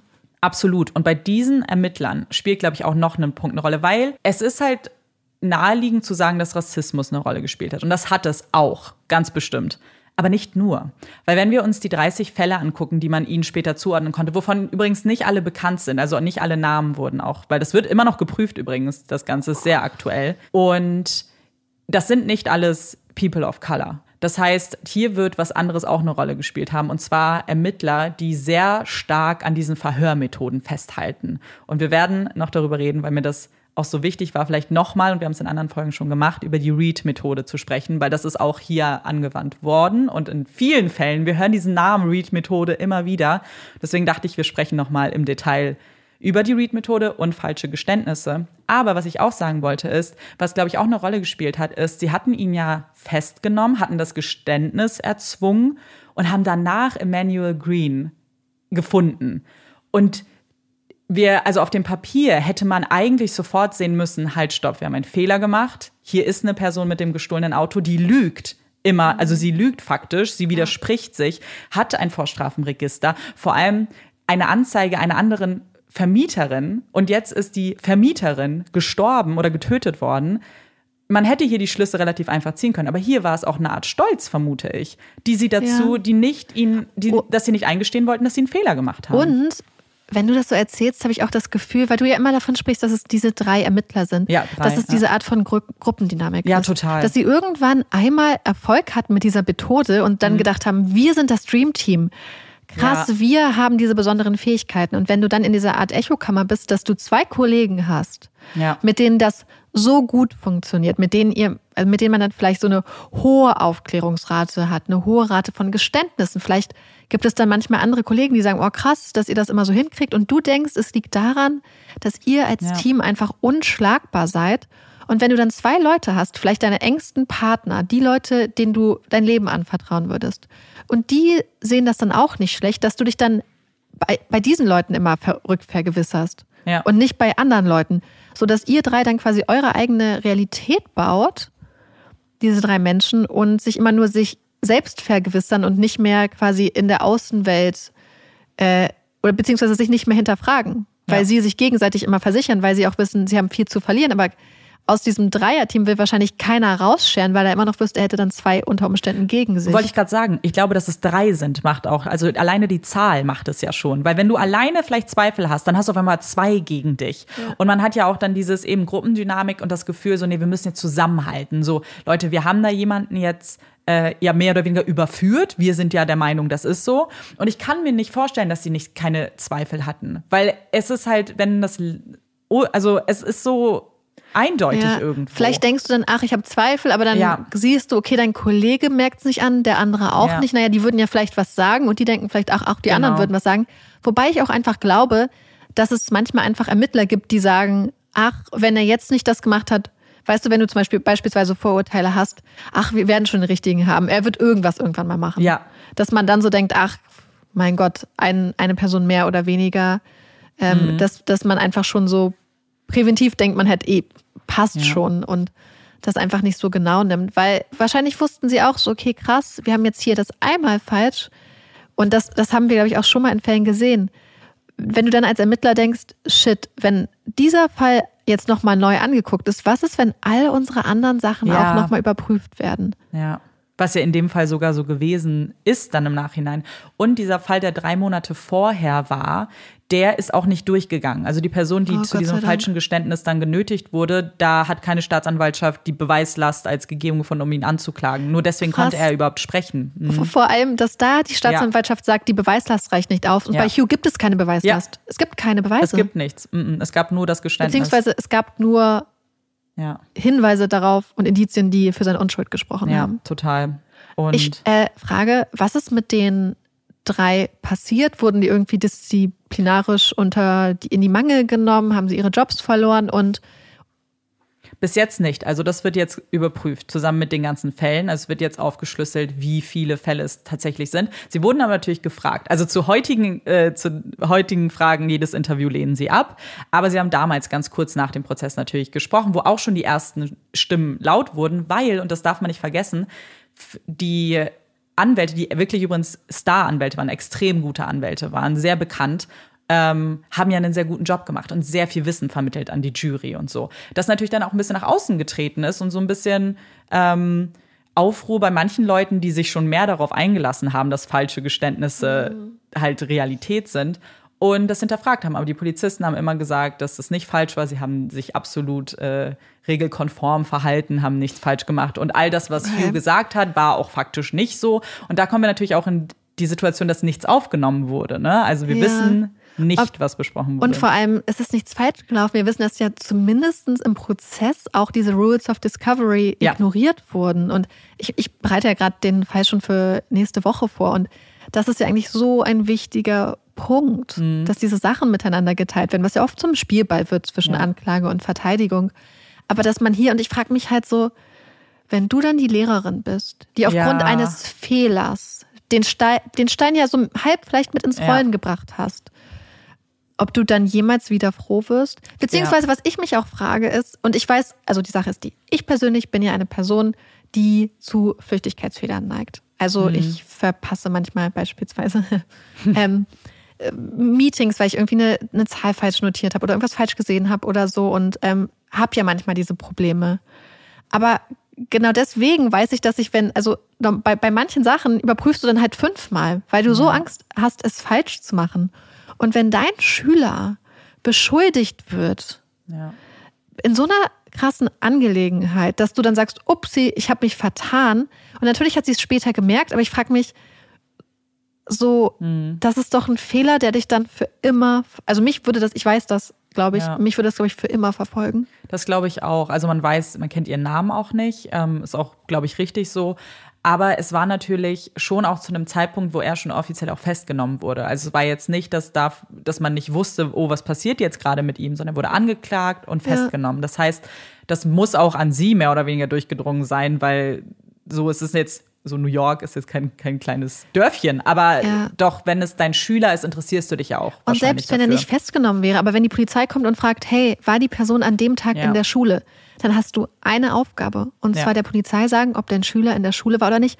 Zumal der zeitliche Zusammenhang war ja jetzt nicht, das war ja nicht in einem Abstand von mehreren Wochen. Nee, überhaupt nicht. Eben, es ist alles relativ schnell eigentlich. Also es ist natürlich gut, dass, als es ihr aufgefallen ist, dass sie es gesagt hat, weil am Ende des Tages, auch wenn es viel zu lange gedauert hat, war das auch ein wichtiger Punkt, dass eben dieses Beweismittel nicht übergeben wurde an die Verteidigung und das macht, wäre ja es, an sich schon. Es wäre doch theoretisch sein Alibi gewesen. Genau. Na, das und ich ist frag, so ein bisschen die Frage. Man weiß es nicht, wenn man den Zeitpunkt Ja, und den weiß man auch konnte. nicht, den Zeitpunkt. Also den, mhm. der konnte nie festgelegt werden, genau. Das heißt, es wäre kein konkretes Alibi gewesen, weil wir ja wissen, er war in der Schule und zum Beispiel in der Version von Emmanuel geht er ja auch zur Schule. Ja. Das heißt, es ist jetzt kein Alibi, aber wie du sagst, ich glaube, das hat äh, insofern den Stein ins Rollen gebracht, dass sie dachten, er lügt. Und weil er lügt, so warum sollte er lügen? Er hat doch keinen Grund dazu, außer er ist der Täter. Ich glaube, dass das halt ja. der Punkt ist. Und wenn du auch denkst, ah, da ist ein junger Mann, der geht nicht zur Schule, dann denkst du, der führt vielleicht auch noch ja. mehr, äh, ja. der hat vielleicht noch mehr Dreck am Stecken. Naja, ein Junge, der nicht zur Schule geht und die Schule schwänzt jetzt beispielsweise, mhm. um sowas zu machen, der wird vielleicht auch Drogen nehmen. Ein Junge, der die Polizei anlügt, der hat vielleicht noch andere Geheimnisse, dass man sich das dann halt einfach vorstellen kann und dann deswegen auch dann dieses Gefühl hat, selbst wenn du dann vielleicht leise Zweifel hast, dass du denkst, ach, das wird schon den richtigen getroffen ja. haben. Und das ist es. Und ich glaube, dass dieses Voreingenommene, der, der Rassismus, die Zeit, in der das ist, also nicht, dass Rassismus jetzt irgendwie anders äh, wäre, aber die Zeit, wir sind wirklich in einer Epidemie, in der eben die Zahlen von Verbrechen aufgrund von Drogen und jetzt hier insbesondere Crack extrem hochgegangen sind. Und die Bronx war auch noch ein bisschen anders. Sie hatte ähm, einen großen Umschwung in den 90ern, aber jetzt gerade war es halt wirklich äh, gefährlich. Also ich habe Statistiken gelesen, wo im Jahr nur in der Bronx äh, 2000 Morde begangen wurden. Also es, es ist halt wirklich ähm, hartes Pflaster. Super hart, ja. Genau. Und dass man natürlich, wenn man einen Jungen hat, und dann hörst du Wörter wie, ich, vor allem ich frage mich, weil Leute dann gesagt haben, oh, als er das Wort Crack gehört hat, dann ist dieses Bild irgendwie zusammen. Ich glaube nicht, dass Hugh wirklich Drogen genommen hat. Ich bin mir eigentlich ziemlich sicher, dass es nicht der Fall ist, weil er selber es nicht gesagt hat, kein anderer hat es irgendwie bestätigt. Aber es hat natürlich, es hat zu der Version gepasst, die sie sich vorgestellt haben. Ja. Und ich glaube, dass das alles eben von den Ermittlern vorgeschrieben wurde und er hat es vorgetragen. Wir haben das ja auch äh, schon öfters mal in Folgen gehabt, wo dann jemand sagt, ja, und dann bin ich da hingegangen und sagen sie, aber stopp, bevor du da hingegangen bist, da warst du doch noch woanders. Wo warst du denn? Ja. Und dann redet die Person so lange, bis die Person Ja. das sagt, was dir mittlerweile richtig ist. Und dann sagen sie, ja, genau. Und dann halten wir das so Ja. fest. ja, ja, ja, ja, total. Und es ist wirklich so. Also man hat, ähm, ich habe Teile von dem aufgenommenen äh, Verhör gehört. Und es ist wirklich diese Wortwahl, weil das mit dem Stimulated habe ich auch gehört. Und ich dachte mir so, Das wie er das sagt. So, Ja. Mir ist das, als du das vorgetragen Ja, ja. hast, aufgefallen. Da dachte ich so, so hä? Wenn ihr euch auch bei dem Geschriebenen gedacht habt, warum klingt das so stöck? Ich hab's, so klingt Ja. das gelesen. Es ist halt Satz an Satz, da wird nichts beschönigt, da wird nichts erklärt. Und genau, ich will noch ganz kurz vielleicht jetzt schon mal so ein paar Quellen ansprechen, damit wir nämlich uns gleich komplett auf falsche Geständnisse und die Psychologie dahinter fokussieren können, weil ich das ein sehr spannendes Thema finde. Wir bleiben immer noch beim Fall ähm, und Beispielen, aber ähm, genau, ich wollte trotzdem schon mal ein paar der Quellen sagen. Und zwar gibt es einen ganz coolen Podcast, der nennt sich Wrongful Convictions und ist von Steve Drizzen und Laura Nyrider. Die machen auch ganz viele unterschiedliche Fälle und ich habe das Marike mal erzählt. Ähm, ist schon länger her. Ich finde, Laura Nyriders Stimme tut irgendwas. Ich finde, die hat so eine ganz spannende, beruhigende Aussprache, sowas sehr Angenehmes. Amanda hat mir das damals in Österreich Ja, vorgespielt, stimmt. als wir schuldig äh, aufgenommen haben. Ja, stimmt, für, genau, für Stephen Avery und Brandon Dessy. Und die haben eine Folge dazu gemacht, die super gut ist. Generell der Pod Podcast ist wirklich sehr, sehr gut. Und ähm, es gibt natürlich einige Berichte, die über ihn geschrieben wurden. Einer, der auch ganz, ganz schön ist, weil es von einem ähm, Mann geschrieben wurde, der sich mit ihm angefreundet hat in der Zeit, der Redakteur ist und eigentlich von einem Sportmagazin und der ihm nämlich geholfen hat, im äh, 2016 beim Marathon mitzumachen. Es ist nämlich nicht so einfach, sich beim New York Marathon anzumelden. Ist das so Und- eine Lotterie, oder? ja, genau. Und er hat ihm geholfen und ihm Platz vermittelt. Und äh, dadurch sind sie halt Freunde geworden. Und er war auch einer, der dann dabei war und eingeladen war als Freund von Hugh, dann 2019 sich das anzuhören. Und war auch für ihn total emotional. Und hat ihm immer versprochen, hey, ich schreibe einen Artikel über dich. Und das haben sie dann zusammen gemacht. Ein ganz, ganz toller Artikel auch. Und dann ein Kurzfilm, den ich unbedingt mit euch teilen möchte. Und zwar ist es der Kurzfilm Born Guilty, der von der Filmakademie Baden-Württemberg gemacht wurde. Ist ein Film, der schon letztes Jahr ein paar Preise gewonnen hat und dieses Jahr auch wieder nominiert ist für ein- einige Filmpreise. Unfassbar guter Film. Es geht um Hugh und sein Schicksal in Kurzfilmform verpackt mit ganz tollen Effekten und einer ganz, ganz tollen Message, die man sich vom Namen Born Guilty natürlich schon so ein bisschen ableiten kann. Unfassbar toll. Also so emotional und so berührend und erzählt die Geschichte ganz kurz. Ich glaube, vier Minuten geht. Da gibt's bei YouTube, verlinke ich euch ähm, in den Show Notes. Und wollte ich unbedingt erwähnen, weil es eben auch ein deutsch produzierter Film ist und weil der einfach super, super gut ist. Und jetzt kommen wir zu dem Thema, was mich total äh, fasziniert hat und interessiert hat. Und zwar der Frage, wie falsche Geständnisse entstehen können. Und die Jury hat ja nicht daran geglaubt, dass, das, dass es das gibt und hat nicht daran geglaubt, dass Menschen wirklich fähig dazu sind, ähm, etwas zu gestehen, was sie nicht getan haben. Ich glaube, wir alle können uns jetzt schon denken, dass das nicht so ist und wir haben ja schon Fälle, bei denen es so war. Aber ich wollte es nochmal im Detail besprechen, was da vielleicht mit reinspielt und äh, gucken uns auch nochmal die Read-Methode an. Und was diesen Fall auch so besonders macht, ist übrigens, dass das der allererste Fall ist, bei dem die Erkenntnisse über falsche Geständnisse ähm, auch akzeptiert wurden als neue Beweismittel. Also es gab keinen anderen Fall zuvor, bei dem man alleine die Erkenntnis, dass es falsche Geständnisse gibt, ausgereicht hat, ein Urteil, ein gefälltes Urteil anzufechten. Und das ist ein bisschen revolutionär, wenn man mal drüber nachdenkt, weil das eröffnet die Möglichkeit für viele, viele andere Fälle, zum Beispiel Brandon Dassey. Über den Fall haben wir auch schon eine Folge gemacht, ähm, geht um Stephen Avery und Brandon Dassey. Und Brandon Dasseys Fall hat einige Parallelen zu der Folge oder zu dem Fall von Hugh. Und zwar gibt es nämlich bei ihm auch keine Beweise, die ihn irgendwie mit der Tat in Verbindung bringen, sondern nur das Geständnis. Und wenn man jetzt diese Regelung, die es ja jetzt gibt, und man hat jetzt einen Präzedenzfall, auch äh, an, also oder bei, bei Brandon anwenden könnte, also jetzt hat man gar nicht so schlechte Karten und das vielleicht auch noch mal zu machen bei ihm, weil wenn das Geständnis nicht mehr zählt, dann haben wir bei ihm nichts mehr, was ihn mit der Tat in Verbindung bringt. Deswegen finde ich das ganz interessant und das kann halt für viele, viele andere Fälle auch noch Auswirkungen haben. Was ich mich noch so ein bisschen frage, ist auch so ein bisschen die Rolle des Richters Mhm. am Ende, weil in, also ich bin mir gerade nicht sicher, in eigentlich müsste er doch auch die Jury so ein bisschen anweisen, beziehungsweise in England ist das ja immer ganz stark, dass Richter der Jury dann sagen, wenn ihr das und das Ja. für richtig haltet, dann müsst ihr, also so an, hin, Hinweise quasi geben, wenn ihr das und das richtig findet, dann liegt diese Entscheidung nah, wenn ihr das und das so seht, das sind die wichtigen Punkte. Und in den USA ist das ja eigentlich nee. nicht so. Und das ist irgendwie, ja. habe ich das Gefühl, dass da manchmal dann vielleicht die Jury so ein bisschen dann auch alleine gelassen wird, weil eigentlich als Richter hättest du doch sehen müssen, dass du hier einen Fall hast. Mhm ohne Beweise. Ja, ich glaube, das Problem ist da wirklich eben die eigene Einstellung zu dieser Thematik auch und wie weit du dich dafür halt auch schon öffnen kannst. Weil, und ich weiß, also so, wir wissen das alle und wir haben, oder viele haben so dieses Verständnis, dass menschliche Psyche, menschliches Verhalten einfach sehr komplex ist. Und das hatte man vielleicht zu der Zeit nicht ganz so. Ähm, wir, und das, darüber haben Marike und ich vorher auch gesprochen. Und True Crime spielt da tatsächlich auch eine Rolle, uns dafür auch mehr zu öffnen, weil wir sehen so viele Verbrechen, wo man das Gefühl hat, da, da reagiert ja jemand ganz komisch in meiner Empfindung und oh so, das kenne ich gar nicht, das Verhalten. Und am Ende erfährt man halt, wie unterschiedlich Verhalten sein kann, situationsbedingt, einfach abhängig von der, von, von den Menschen, wo sie herkommen, die Hintergründe, auch psychische Gesundheit und so weiter. Und das ist vielleicht etwas, was damals einfach, ich weiß nicht, ob Menschen nicht offen genug dafür waren, aber vielleicht auch die, das Wissen nicht so da war und auch nicht vielleicht für alle zugänglich, wenn du dich nicht selber dafür mhm. interessiert hast. Ja, du bist ja auch Richter und kein Psychologe. Ja, genau. Dann. Ja. Und aber man sieht auf jeden Fall einen ganz guten Trend, weil dadurch, dass das 2019 jetzt benutzt wurde und bestätigt wurde, ähm, sieht man, dass es da Menschen gab, die sich damit auseinandersetzen möchten. Und das hat man in dem Fall gesehen, ähm, weil nämlich im Rahmen der Arbeit von Steve und seinem ganzen Team wurde ein sehr renommierter und sehr bekannter Experte eingeladen, der den Staatsanwälten erklären sollte in 15 Minuten, hey, wie passiert das? Was spielt, was sind eben so die Hintergründe? Also wie, wie kommt jemand dazu, ein falsches Geständnis abzugeben?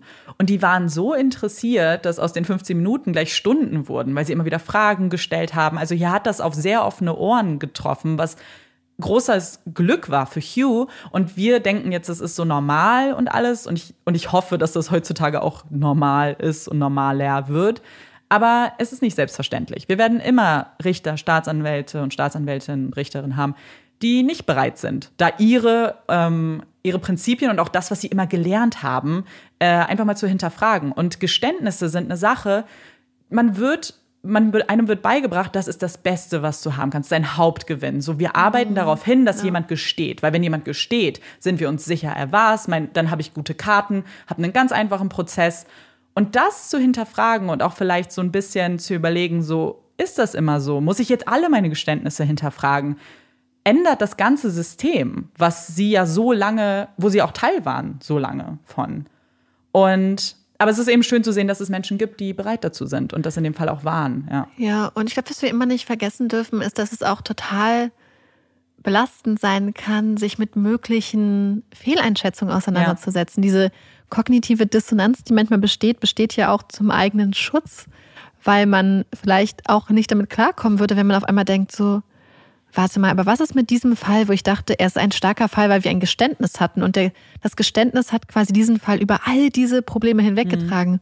Und wenn du dann Beispiel ein Richter bist und eine Richterin, die auf eine 30-jährige Karriere zurückblickt, ist ja die Wahrscheinlichkeit gar nicht so gering, dass du da vielleicht einige Fälle hast und dass du theoretisch ja. nochmal nach Hause gehen solltest oder könntest und einige der Entscheidungen beziehungsweise der Sachen, die du auch mitbekommen hast, nochmal hinterfragen könntest. Und das stelle ich mir sehr, sehr, sehr, sehr mhm. belastend dann auch vor. Aber es ist halt eigentlich ein total wichtiger Prozess. Und der wird auch immer öfter gemacht, weil ich habe natürlich, also es waren zehn Jahre, nachdem er ja auf Bewährung entlassen wurde, bis eben zu diesem finalen äh, ja, Treffen. Das war auch eher so ein formelles Treffen mit dem Richter, dass er sich entschuldigt hat, aber ich glaube, das ist schon sehr wichtig, dass man das dann auch hat.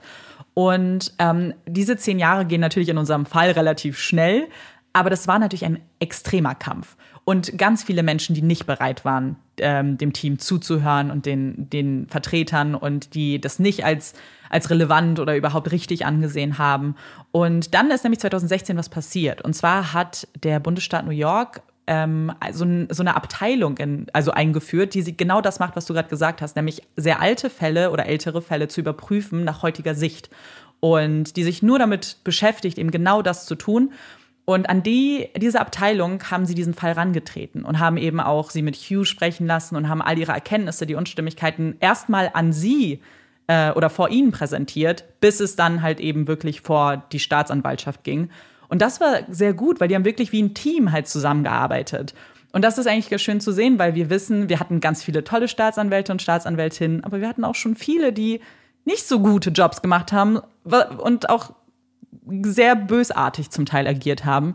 Und hier aber zu sehen, dass sie dass das Grundsystem eigentlich daran interessiert ist, dass wirklich schuldige Menschen verurteilt werden und nicht unschuldige, ist natürlich noch mal so ein bisschen, was einem wieder Hoffnung gibt.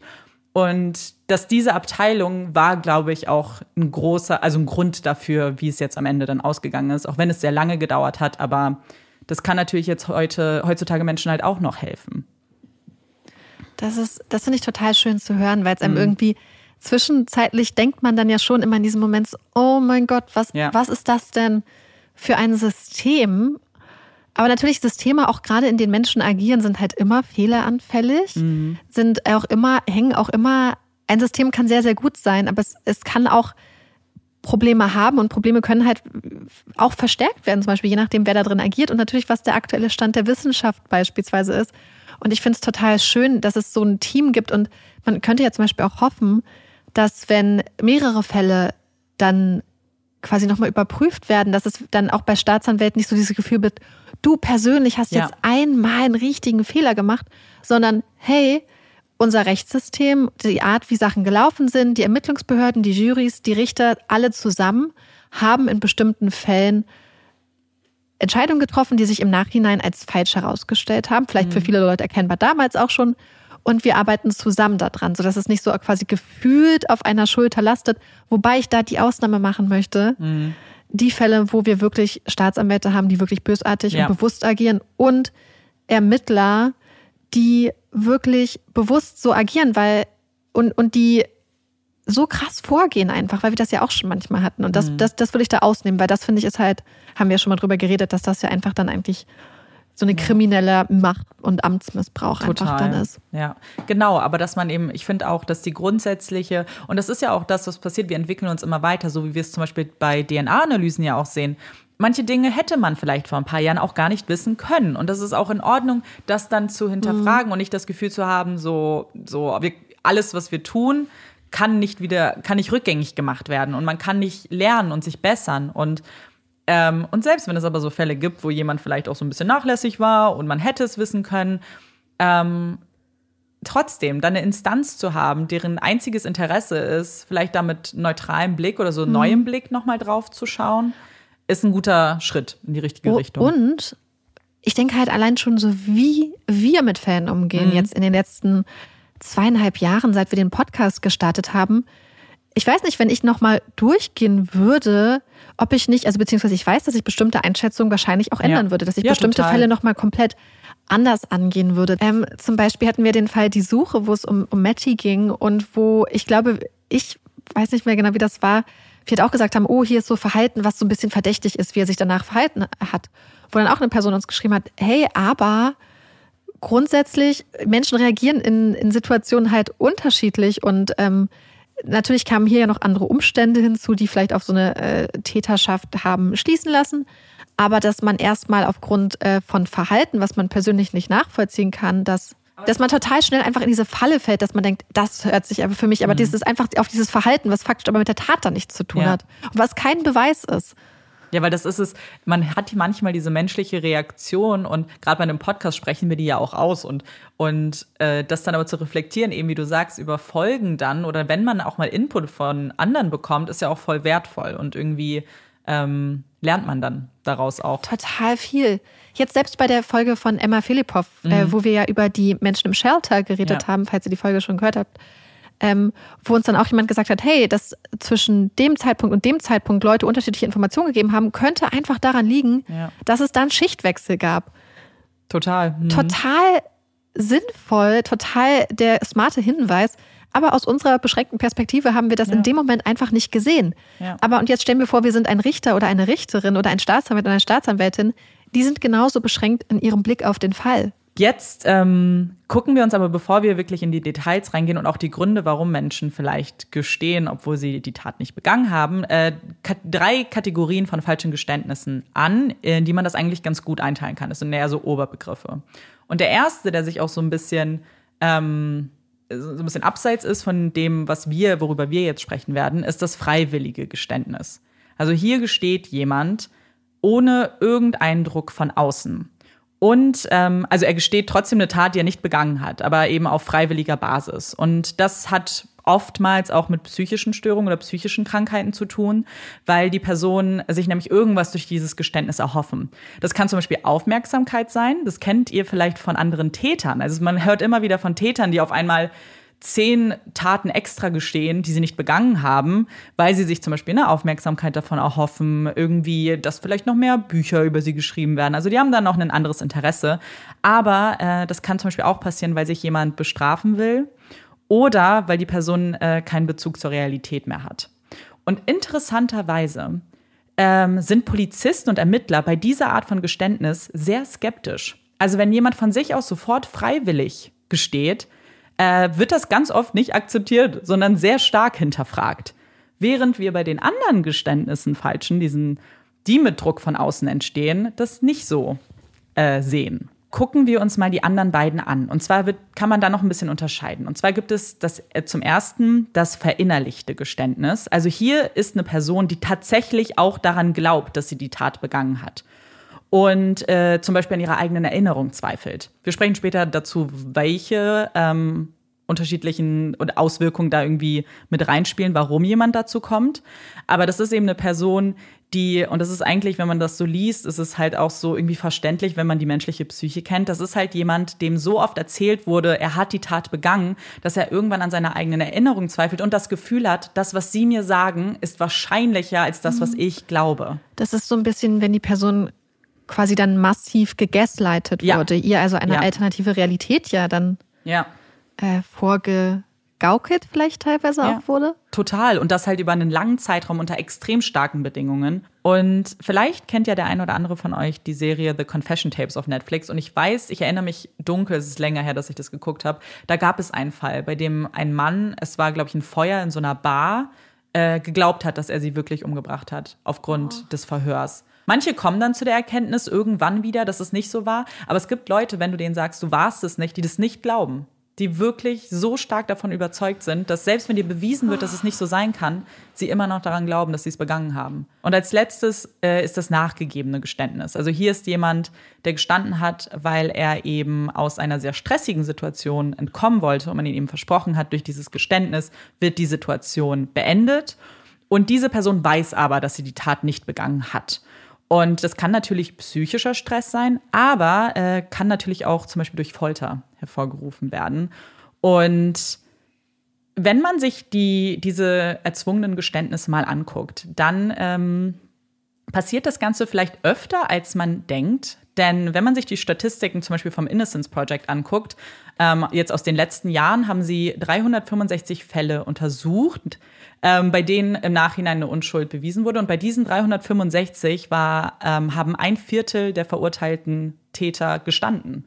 Also wir wissen, dass bei diesen Fällen nachweislich die Personen gelogen haben. Und das ist nur vom Innocence Project und nur das, was man halt irgendwie einigermaßen messen kann. Wir wissen, dass die Dunkelziffer da mhm. sehr, sehr, sehr viel größer ist. Und das Ganze passiert nicht nur öfter, als wir denken, sondern es ist auch kein neues Phänomen. Die Forschungen, also diese sehr aktiven, intensiven Forschungen, werden seit über 30 Jahren betrieben. Und man kommt halt auch immer wieder zu derselben Erkenntnis, und zwar, dass diese gelehrten Techniken der Polizei, über die wir nochmal sprechen, ähm, Menschen eben derart unter Druck setzen, dass sie gestehen und es gibt natürlich Menschen bzw. Personengruppen, die ein bisschen anfälliger dafür sind. Das kann zum einen wirklich der Mensch an sich sein, zum Beispiel jüngere Menschen sind dafür sehr anfällig, aber ähm, Menschen, die zum Beispiel traumatisiert sind, müde sind. Und wenn wir uns Hugh angucken, wissen wir, dass da mehrere Dinge eine, also eine Rolle gespielt haben. Er war jünger, er war müde und traumatisiert. Und hungrig und durstig, und, hast du genau, gesagt. Genau, ja. Also da sind sehr, sehr viele Faktoren, die mit eingespielt haben. Und wenn Menschen eben in diesen entweder halt in diesen krassen Stress äh, sich vorfinden oder eben einfach dazu neigen, vielleicht ihre, ihre Erinnerungen zu hinterfragen, vielleicht sehr unsichere Menschen. Mhm. Die neigen einfach eher dazu. Und da gibt es einfach, und das kann jeder sein auch. Ich kann mir das total gut vorstellen, weil ich manchmal so, wenn ich mir zum Beispiel vorstellen würde, dass ich in so einer Situation bin und ich bin müde. Ja, total. Und traumatisiert und zum Beispiel das ist jetzt was ganz anderes, aber wenn ich mir zum Beispiel vorstellen würde, da würde jemand bei mir im Verhör, also im Vernehmungsraum mhm. mitsitzen und zum Beispiel was essen, würde ich wahrscheinlich, wenn ich müde bin und richtig fertig, alles machen, um da rauszukommen, weil für ja. mich das also so schlimm wäre, mhm. weil, weil ja. du kannst es ja überhaupt nicht kontrollieren, wenn bestimmte Dinge passieren. Und in dem Fall hatte man ja auch nicht nur einen anderen Ermittler da, sondern ein Team, was mhm. es darauf angelegt hat, angelegt ja. hat, was darin geübt war. Ja, und was man auch nicht vergessen darf, es war ja nicht ohne dass da eine Belohnung vor ihm so präsentiert wurde. Und ja. Ähm, ich glaube auch einfach, dass wir leider auch immer noch nicht genug Bildung oder Verständnis für das Rechtssystem haben und manchmal eben, und das sehen wir auch, dass Menschen immer noch glauben, zu kooperieren ist was Gutes und zu sprechen mit der Polizei ist immer was Gutes und ich will helfen, weil sonst mache ich mich verdächtig. Oder wenn mir ein Polizist, mein, der Polizist wird mir doch die Wahrheit sagen. Wenn er mir sagt, wenn ich gestehe, dann komme ich zu meinem Vater.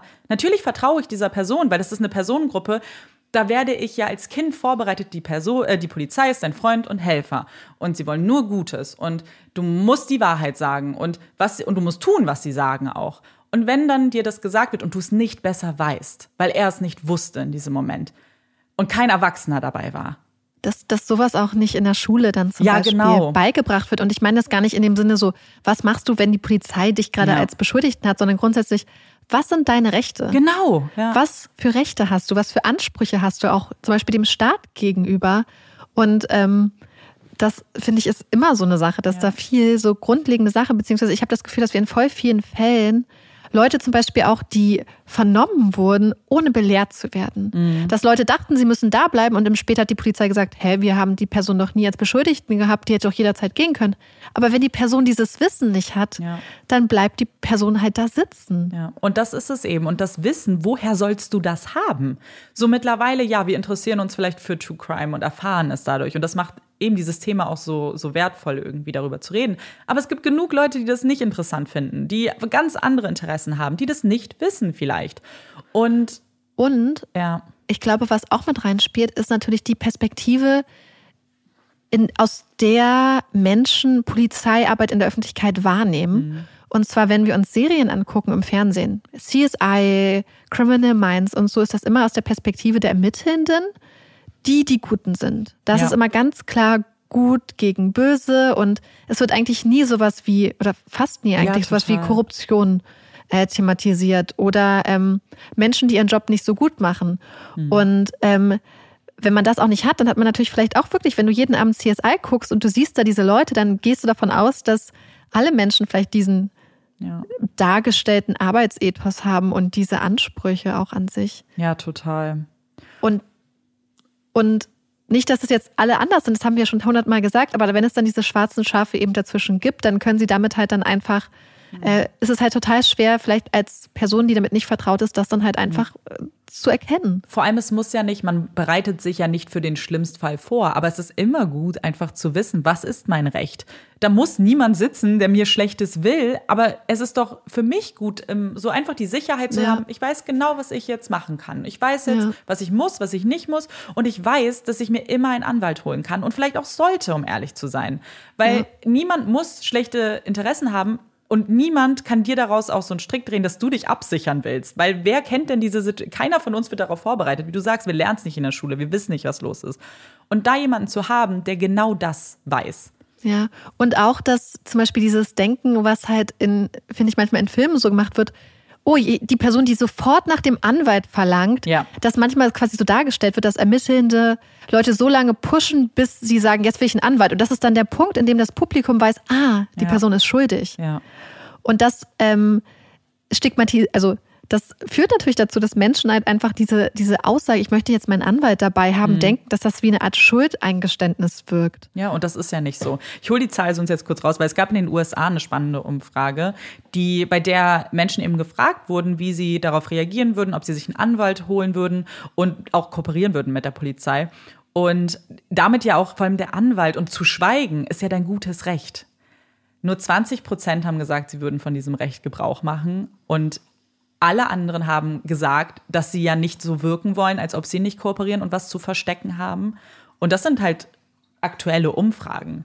Also es ist immer noch so, dass ein Großteil der Menschen diese Gespräche sucht, einfach nur aus so einer Angst, was denken die Menschen sonst über mich und nicht aus dem Verständnis, das ist mein Recht. So, ich muss jetzt nicht reden mit euch und ich kann mir einen Anwalt holen. Und das Problem dabei ist natürlich dann auch, wenn wir diese 20 Prozent der Bevölkerung haben, die sagen, ich würde davon Gebrauch machen, und wir uns angucken, dass Juries aus Menschen aus der Bevölkerung Ja. ähm, zusammengesetzt sind, dann heißt das auch, dass in einer Jury, wa wahrscheinlich, wenn sie den Durchschnitt der Bevölkerung darstellt, 80 Prozent der Jurymitglieder das Gefühl haben, jemand, der sich einen Anwalt nimmt und von seinem Schweigerecht Gebrauch macht, hat etwas zu verstecken. Ja. Und genau, ich habe ja schon gesagt, die Forschung gibt es sehr lange, aber auch dieses Phänomen, weil vielleicht denkt man sich jetzt, okay, unsere Gesellschaft hat sich halt so verändert, dass man jetzt vielleicht eher dazu geneigt ist. Das ist auch nicht der Fall, denn dieses Phänomen ist auch nicht neu. Und zwar gibt es einen Fall von 1819, wo jemand einen Mord gestanden hat, verurteilt wurde, gehängt werden sollte und dem Tod quasi um Haaresbreite entkommen ist, weil man die Person lebend angetroffen hat. Und damals schon hat man sich das natürlich angeschaut, weil da war es dann definitiv ein neues Verständnis, so da hat jetzt jemand gestanden. Und man ist damals schon zu der Erkenntnis gekommen, dass Menschen so stark manipuliert werden können, vor allem wenn es bestimmte Personengruppen sind, die ihnen einfach von so einer Machthierarchie halt übergeordnet sind, was die Polizei nun mal ist. Und das ist ja auch das, was wir eben lernen und sehen in Filmen und so weiter. Es ist ja auch das, was man lernt. So die, die Polizei darf entscheiden, ob sie mich festnimmt. Und die Polizei äh, darf mich dann in Gewahrsam nehmen und darf mich verhören. Und irgendwann kann mir dann eine Staatsanwaltschaft, die mir auch wieder übergeordnet ist, kann über mein Schicksal entscheiden. Und das hat man dann schon vor äh, langer Zeit vor, also ist schon extrem. Der Experte, der damals eben für diesen Fall auch gesprochen hat und das Ganze erklärt hat, wie gesagt, der macht sehr viel Forschung und er war auch einer der oder ist einer der ersten Kritiker der Read-Methode. Also als er zum ersten Mal auf die Read-Methode gestoßen ist, war er ganz schockiert von dem, was da gelehrt wird. Also nur noch mal zur Erinnerung, die Read-Methode ist eben, wir reden gleich noch mal, wie die aufgebaut ist, aber es ist eben eine Methode, die von vielen Polizisten in Verhören benutzt wird und es gibt eben unterschiedliche Steps. Alles ist ganz genau niedergeschrieben und Read ist eigentlich eine Organisation, also es ist eine GmbH quasi, die irgendwie schult, also die immer noch aktiv Schulungen macht, das auch also finanziell dann Interesse hat, dass das weiter besteht und die besteht auch bis heute noch. Also es wird immer noch aktiv diese Read-Methode gelehrt. Und jetzt wollen wir uns mal, es gibt nämlich eigentlich zwei Hauptsteps. Man kann das relativ einfach zusammenfassen, was bei der Read-Methode passiert. Und zwar ist der erste Step, die erste Phase, eine Verhaltensanalyse. Also den Polizisten wird gesagt und den Ermittlern, man soll sich die Körpersprache der Person anschauen. Man soll schauen, ob sie vielleicht einen Blick vermeiden. Man soll sehr provokante Fragen stellen und dann schauen, wie die Reaktion ist. Beginnt jemand vielleicht zu zittern? Ähm, gibt es körperliche Reaktionen auf diese äh, Fragen? Und wenn man dann diese Reaktion feststellt, soll man daran ausmachen, ob jemand lügt. So, jetzt Marike kann schon mal kurz dazu sagen. Ich möchte da, also grundsätzlich allein diese Tatsache, dass du denkst, dass du anhand von dann so drei ähm, in einer komplett untypischen Situation erzwungenen Reaktionen dann feststellen kannst in Zukunft, ob die Person lügt oder nicht, ist ja einfach äh, Hanebüchen zu behaupten. Und die zweite Sache ist, wir wissen ja, dass Menschen ganz individuell reagieren.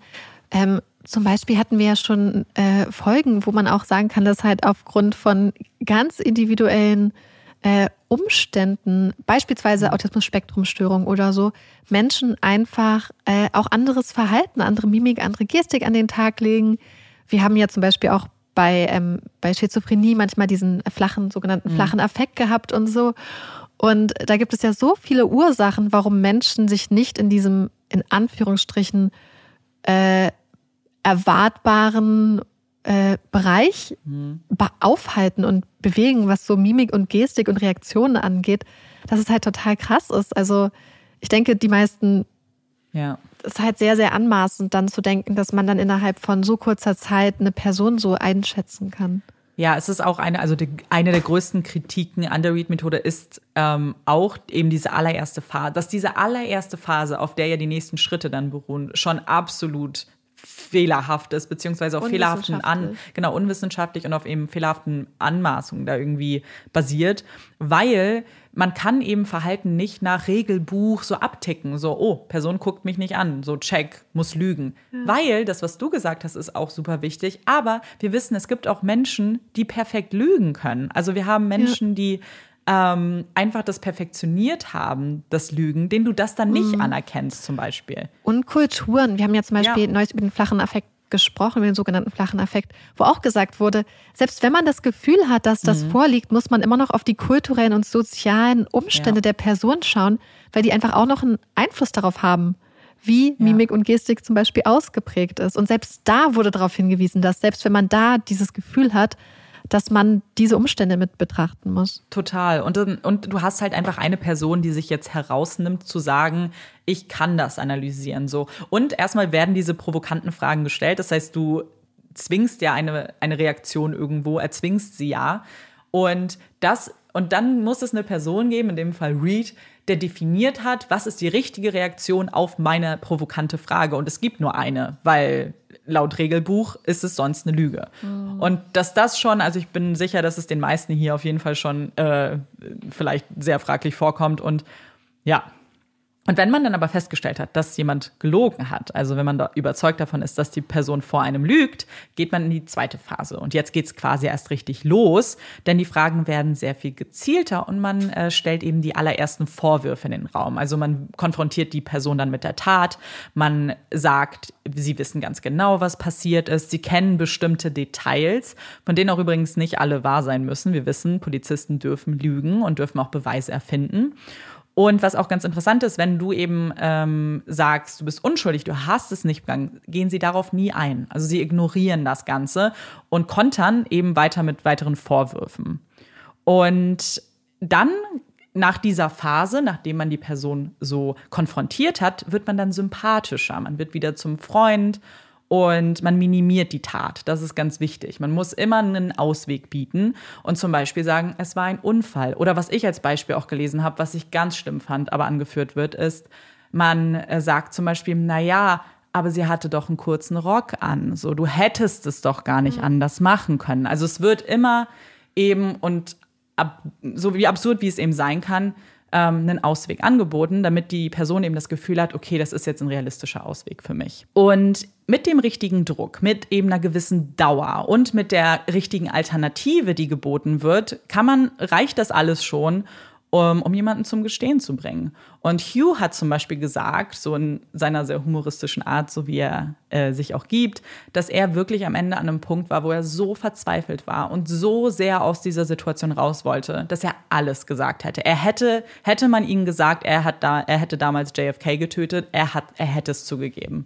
Und das war so das Beispiel, was er angeführt hat, was natürlich ein bisschen lustig sein soll, aber gleichzeitig halt auch so ein bisschen diese Tragik und dieses, mhm. die Schwere und die Situation einem so ein bisschen vor Augen führt, wie extrem das sein muss. Ich glaube, auch wenn ich an seiner Situation gewesen wäre, hätte ich das Gefühl gehabt, ich kann jetzt gestehen, weil sobald mein Papa zu ja. Hause ist, wird sich das ja. lösen. Wenn ja. mein Papa zu Hause ist, wird er mir helfen, weil ich weiß, wenn ich in der Situation wäre, würde ich denken, okay, egal was ich jetzt mache, ich weiß, meine Eltern werden mich da rausboxen. Meine mhm. Eltern werden schon, die werden dafür sorgen, dass diese Lüge mich nicht nicht verfolgt. Ich würde zu 1000 Prozent darauf vertrauen, ja. weil du ja weißt, dass es eine Lüge ist und du denkst, na ja, jetzt sage ich das in diesem Moment, aber das ist ja nicht für immer. Ja, total. Und äh, der Experte hat eben das als gelesen, war super erschrocken und hat ähm, dann aber auch eigene Experimente gemacht, weil er natürlich schon so ein bisschen geahnt hat, oh, da ist sehr viel Potenzial für falsche Geständnisse. Äh, lass uns doch mal schauen, ob das in der Realität halt wirklich auch so ist. Und hat ein Experiment gemacht mit einigen Studierenden, die sich freiwillig gemeldet haben. Und die Aufgabe war, sie sollten sich an einen Computer setzen und ein Diktat halt abtippen. Also es wurde ihnen etwas vorgelesen und sie sollten es abtippen. Und man hat ihnen aber im Vorfeld gesagt, hey, der Computer hat einen kleinen Fehler, hat so einen Bug. Wenn du die Alt-Taste drückst, dann stürzt er ab. Also passt bitte auf, dass du die Alt-Taste klickst. Was sie natürlich nicht wussten, ist, dass der Computer so programmiert ist, dass er irgendwann so oder so abstürzen würde. Und man hatte natürlich bei allen ist er dann abgestürzt und alle wurden unabhängig voneinander dann befragt, ob sie die Alt-Taste gedrückt haben. Und am Anfang haben alle gesagt, nein. Sie waren sich sicher, sie haben sie nicht gedrückt, sie haben extra darauf geachtet, weil es wurde ihnen ja gesagt und sie wollten ihren Job in Anführungszeichen ja auch gut machen. Und dann hat man sich eben ein paar der Methoden aus dem Read-Verfahren angesehen. Und eine davon ähm, war, dass sie gesagt haben, sie haben einen Zeugen. Sie haben gesehen, dass ähm, jemand, die, dass sie die Taste gedrückt haben.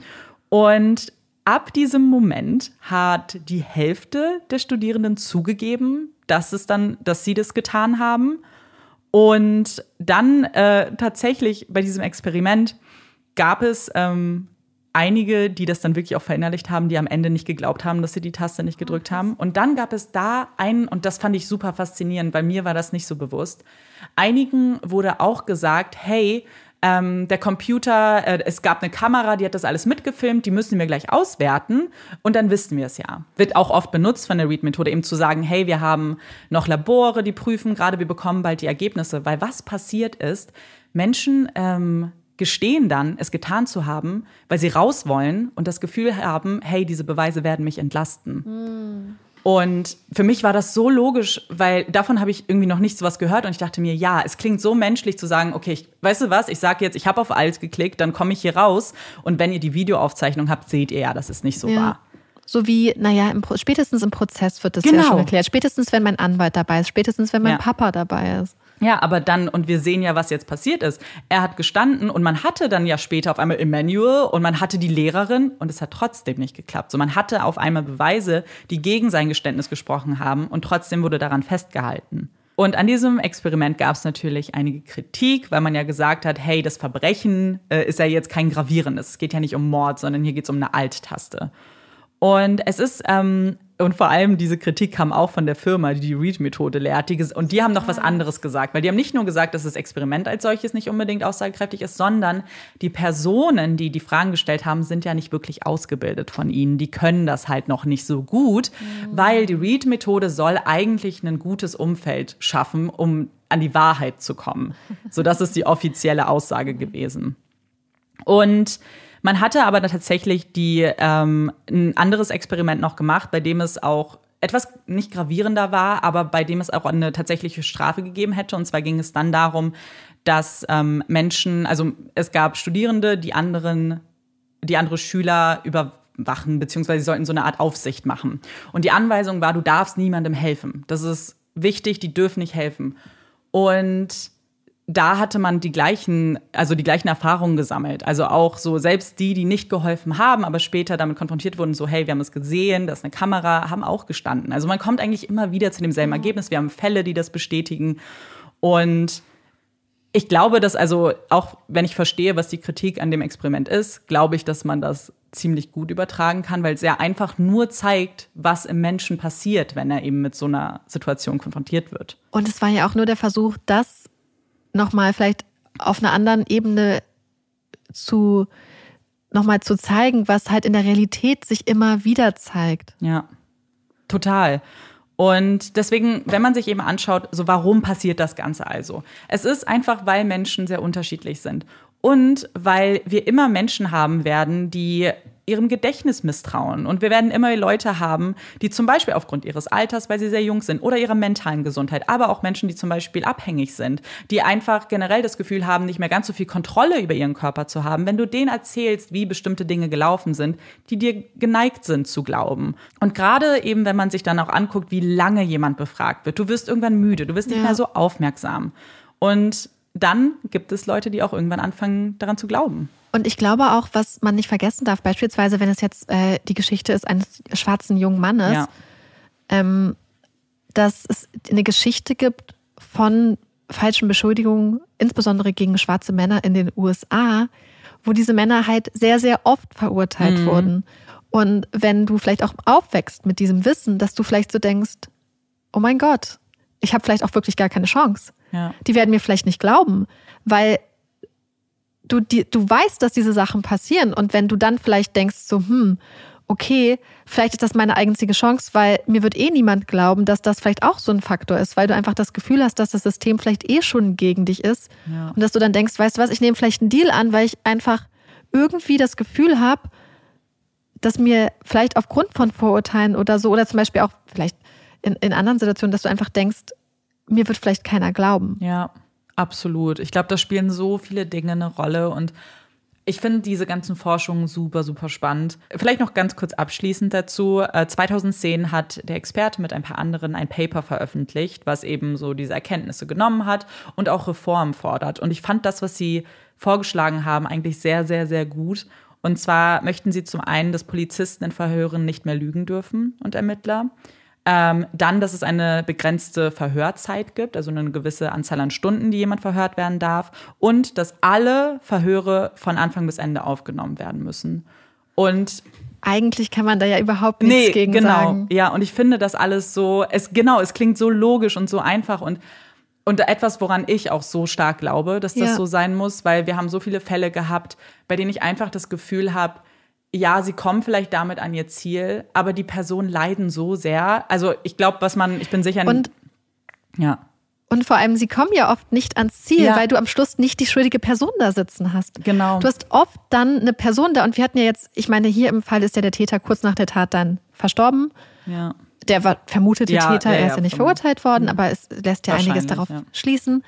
Ähm, aber du hättest im Zweifelsfall, hast du halt eine andere Person da draußen, die jemanden ermordet hat oder ein anderes Verbrechen begangen ist und diese und die falsche Person da. Mhm. Das heißt, als Polizei muss es ja immer und ist es ja auch für die meisten Polizistinnen und Polizistinnen ja. die Suche nach dem oder der Schuldigen. Ja. Und wenn du das möchtest, dann hast du ja auch ein Interesse daran, dass dir sowas nicht passiert. Absolut. Und vor allem, wenn du ein guter Ermittler bist und deinen Job gut machen willst, dann dürfen all diese Dinge kein Problem für dich sein. Dann darf es kein Problem sein, dass es aufgezeichnet wird und man am Ende wirklich ganz problemlos nachvollziehen kann, was gesagt wurde. Es darf kein Problem sein, nur eine gewisse Anzahl an Stunden, weil sonst, wenn du sagst, das sind Probleme für dich, gibst du zu, dass du darauf baust, dass Menschen übermüdet sind, dass sie nicht mehr fit sind, dass vielleicht Dinge gesagt werden, die du nicht gerne auf Band hättest und dass du lügen musst, weil du nicht anders an dein Ziel kommst. Und wenn man das sagt, dann schon ein bisschen shady. Ja. Ja, das ist alles, was ich vorbereitet habe. Das ist, ähm, ich finde, es ist wieder so einer der Fälle, also so grundsätzlich, aber wo man so richtig, ähm, wo man so richtig merkt, finde ich auch, dass True Crime einfach ein mhm. super, wie ich finde, wertvolles Genre ist. Ja. Weil es bildet und ich finde, man lernt so viel. Mhm. Und ich finde, es sind so wichtige Themen und es sind so wichtige Schicksale eigentlich. Und ich finde es irgendwie voll schön, dass wir so eine große Community haben an Menschen, die sich diese Sachen mit uns zusammen angucken. Und das, ich finde es schön, dass Amanda auch immer wieder solche Fälle macht, die halt mhm. wirklich einfach sehr, sehr schwer zu ertragen sind zwischenzeitlich. Ja. Ähm, das schätze ich immer, dass Amanda sich oft an Fälle rantraut, an die ich mich persönlich nicht rantrauen würde. Ja. Und äh, vor allem auch mit diesen ganzen super spannenden Aspekten, die du halt einfach noch mit reingebracht hast. Ja, ich weiß, dass auf jeden Fall irgendwann mal nach unserer Keinen Ausweg-Folge hat jemand geschrieben, so, oh, ob wir noch mehr so Fälle machen möchten, wo jemand zu Unrecht verurteilt wurde, also diese ganzen wrongful convictions und so weiter und falsche Geständnisse und das Ganze. Und ich muss sagen, ich war richtig froh, dass ich das gelesen habe, weil das eins der Themen ist, die mich am allermeisten beschäftigen. Und ich so ein bisschen das Gefühl habe, so, da könnt, das könnte ich immer wieder machen, weil ich das so schockierend finde und mich das Ungerechtigkeit und das Ganze, das ist so eine, und bei Marike weiß ich ja, dass es auch so ist, Sachen, die mich so wütend macht. Mhm. Und bei mir mir hilft es sehr, dass äh, die Geschichten zu teilen und auch zu lernen und ähm, eben dann so Informationen daraus rauszuziehen, ähm, weil das so ein bisschen die Art ist, wie ich so damit umgehen kann.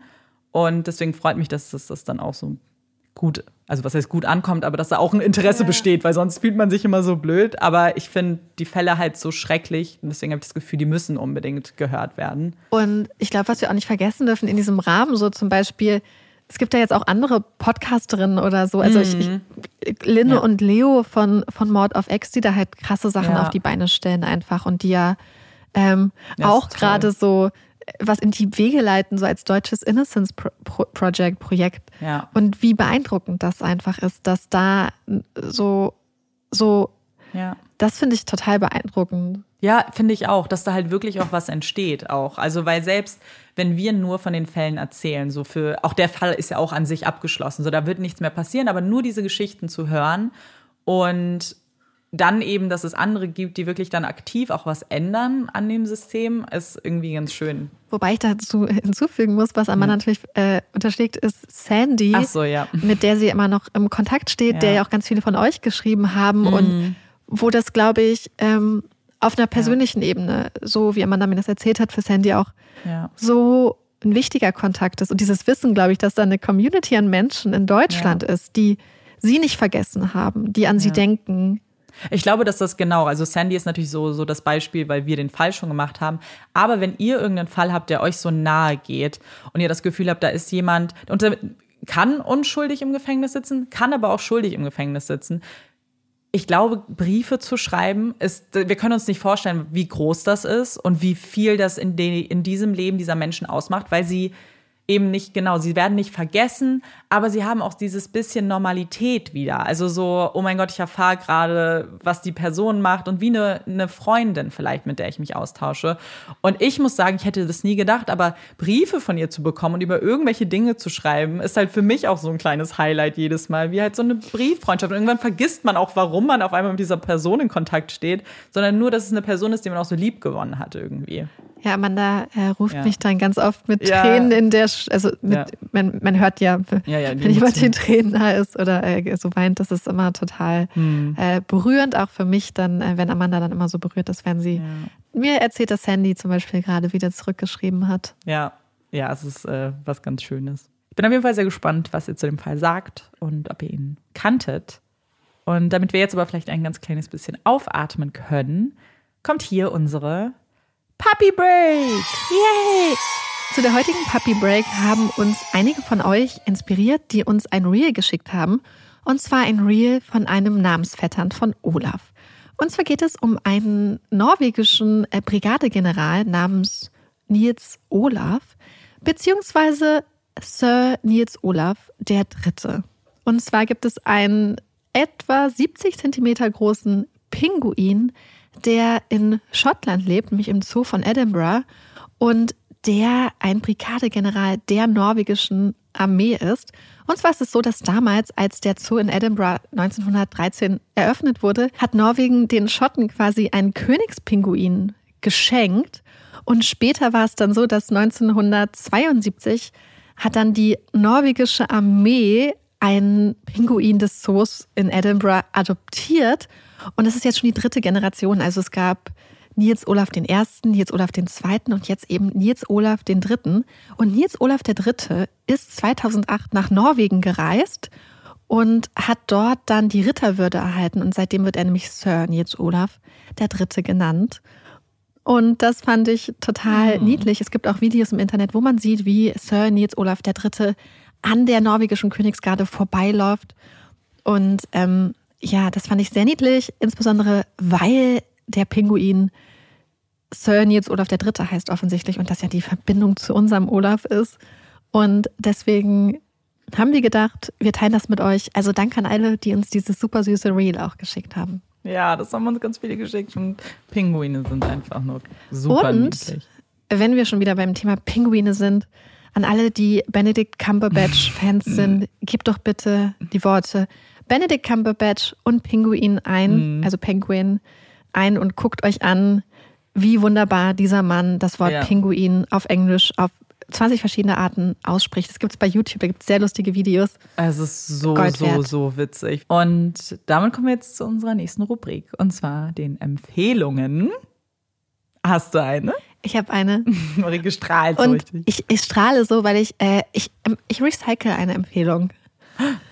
weil ich ein, äh, ein Motiv habe, warum ich das mache. Okay. Ein Ziel. Schieß Beziehungsweise, los. ich glaube, wahrscheinlich ist es gar nicht löslich, notwendig. Letztes Jahr habe ich ja Bridgerton Staffel 1 empfohlen.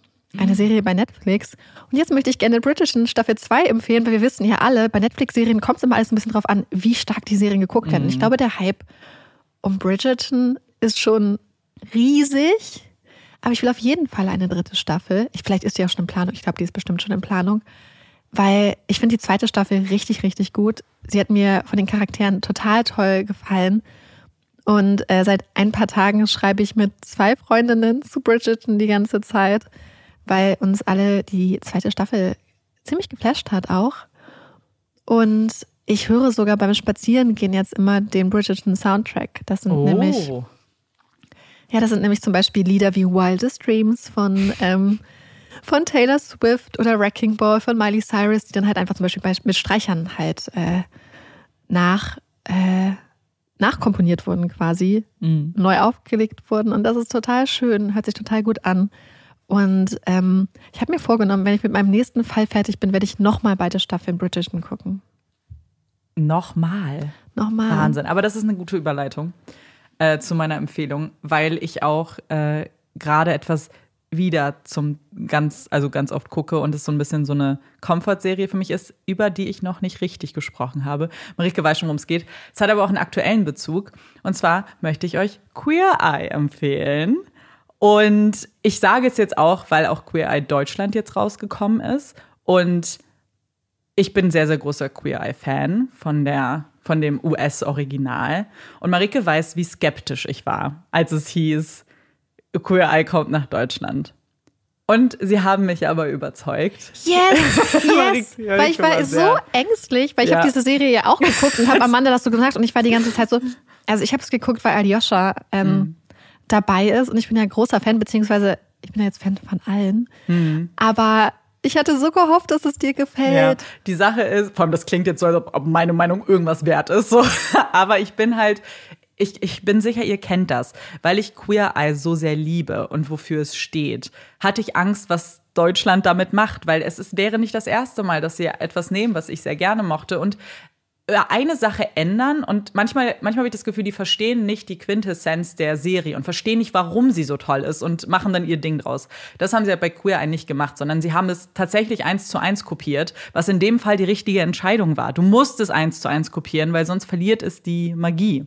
Wer jetzt keine Ahnung hat, was Queer Eye überhaupt ist, es ist im klassischen Sinne eine Umstyling-Show, aber es ist mehr als nur das, weil es geht nur nicht nur um ein Umstyling, so vorher, nachher, du hast eine neue Frisur, neue Klamotten, sondern die Personen, die da ausgewählt werden, sind erstmal unfassbar tolle Personen, die aber auch so viele unterschiedliche Lebensbereiche abdecken. Also wir haben unterschiedliche ähm, Nationalitäten, Herkünfte, Hautfarben, wir haben äh, sexuelle Orientierungen, ganz viele unterschiedlich. Und Personen, die vielleicht auch schwere Schicksalsschläge erfahren haben. Und wie das Ganze gemacht wird, ist einfach mit dem Hintergedanken, die Person nicht verändern zu wollen, sondern ihr vielleicht Hilfe zu bieten. Ähm, und das äh, gibt dann unterschiedliche Kategorien und es gibt die sogenannte Fab Five. Ähm, sowohl in Deutschland als auch in den USA sind das ganz tolle Leute. Ich finde, sie haben das sehr, sehr gut gemacht, äh, auch in Deutschland sehr gut gecastet, die so ihre kleinen Fachbereiche haben, wie zum Beispiel Mode, ähm, Beauty und Haare und auch das Leben, dann zum Beispiel Ernährung und Kochen und ähm, das sind alles übrigens die Fab Five äh, Menschen aus der LGBTQIA Plus ähm, Community und Menschen, die, die man sich halt einfach verliebt, alle. Ja. Die sind so, wie du sagst, das ist auch gesagt, ich bin nicht mit einem bestimmten Jahr reingegangen bei Queer Eye Deutschland jetzt zum Beispiel, aber ich fand alle toll. Du, du also liebst sie alle am Schluss. Ja, total. Ganz tolle Menschen und Deswegen, wenn ihr das noch gar nicht geguckt habt. Oh, ich bin so happy. Was denn? Ich bin so happy, dass Amanda ja. diese Empfehlung macht, ja. weil ich tatsächlich so geschwankt hatte, weil ich eigentlich das auch voll gerne mhm. empfehlen wollte. Und insofern bin ich total happy, dass Amanda diese Empfehlung ausspricht, denn ja. gerade auch bei deutschen Netflix-Serien ist das ja genauso. Es ist total das wichtig, dass diese Serien viel geguckt werden und gut anlaufen, damit es eine zweite Staffel und gibt. Und ich muss sagen, das war das Einzige, was mich gestört hat, ist, dass es nur fünf Folgen gibt weil ich finde, ich, ich verstehe, dass es wahrscheinlich der Versuch war, erstmal zu gucken, was passiert. Aber deswegen müsst ihr es jetzt auch alle gucken, weil bitte, ich würde auch sehen, wie es weitergeht, weil ich schon das Gefühl habe, dass die auf dem richtigen Weg sind und das sehr, also wie gesagt, mir hat es sehr ich war sehr beruhigt, als ich gesehen habe, dass es einfach ähm, eine gut gemachte Kopie war. Und das ist, glaube ich, ganz schön. Und weil ich das aber gesehen habe, die fünf Folgen, bin ich wieder zurückgegangen und rewatche gerade ah. äh, Queer Eye. Und ich habe gesehen, das habe ich noch nicht geguckt, die sind auch äh, nach Japan gegangen. Queer Eye Japan. Habe ich noch nicht geguckt, werde ich dann auch anfangen. So ein tolles Format einfach. Es ist so richtig, so viel gut, auch so ein bisschen super emotional, super traurig auch manchmal, aber irgendwie am Ende hat man so das Gefühl so, ah, Voll mhm. schön. Ja. Und ähm, wer jetzt denkt, ach so, diese Sachen so Umstyling, Reality-TV mhm. und so ist nicht meins, ist ja auch eigentlich gar nicht meins. Aber ich finde, diese Serie hat so einen krassen ja. Mehrwert irgendwie und ist total schön. Ich habe ja auch ganz viele Stories immer von Ayosha, beziehungsweise mhm. jetzt auch von den anderen Fab Five angeguckt. Und es hat mich auch immer total berührt, einfach was er gesagt hat, wie ja. wichtig ihm das ist und was es für ihn bedeutet hat, auch da mitmachen zu können. Und ähm, dass er jetzt vielleicht helfen mhm. kann, dass auch ähm, das, was die Fab Five ihm damals gegeben haben, anderen Menschen zu geben. Und ich ja. finde, man sieht es halt auch einfach, weil ja, es ist einfach total schön. Ja, weil es halt aber auch so viele Themen anspricht, irgendwie, die so aktuell sind irgendwie und äh, über die aber immer noch gesprochen werden muss. Und das ist halt irgendwie schön, weil man immer das Gefühl hat, ich freue mich, dass wir so eine Sendung haben, weil es immer irgendwo Kinder, Jugendliche geben wird, die vielleicht sich da wiedererkennen so ein bisschen und die Geschichte, was sie so erzählen, weil äh, das bei der Fab Five ja auch so und bei der anderen auch, äh, die einfach selber viel durchgemacht haben, die viel vielleicht gemobbt wurden, weil sie anders waren und ja, und sagen, wie ihnen das so ein bisschen, wie einzelne Menschen ihnen geholfen haben und das können eben jetzt diese Menschen für andere, ja, Leute sein. Deswegen guckt es auf jeden Fall, versucht es einfach mal, so eine Folge geht sehr schnell rum und ist sehr, sehr, sehr, sehr nice. So, Stimme aus dem Off. Eigentlich wären jetzt ja die Hot Takes dran. Aber leider haben wir die Aufnahme der Hot Takes verloren, was ganz besonders traurig ist, weil wir euch nach euren Hot Takes gefragt hatten und darauf reagiert hatten, was unglaublich lustig war. Wie gesagt, die Aufnahme ist verloren gegangen, leider. Das haben wir gestern Abend äh, verzweifelt festgestellt. Und deswegen jetzt dieses kleine improvisierte Outro. Wir werden das mit den Hottakes auf jeden Fall nachholen und ähm, ein anderer Mal machen. Wir haben sie alle abfotografiert, also wird es auf jeden Fall noch kommen. Insofern, sorry, aber äh, ja, wir haben alles versucht, um diese Aufnahme noch zu retten, aber es hat einfach leider nicht funktioniert. Deswegen hoffen wir, dass ähm, ihr trotzdem jetzt noch eine schöne Woche habt. Dann äh, hoffen wir aber, dass euch diese Folge gefallen hat und dass ihr uns dann beim nächsten Mal wieder zuhört und dass wir uns auf Instagram sehen. Ich bin Amanda. Ich bin Marike. Und das ist Puppies in Crime. Tschüss.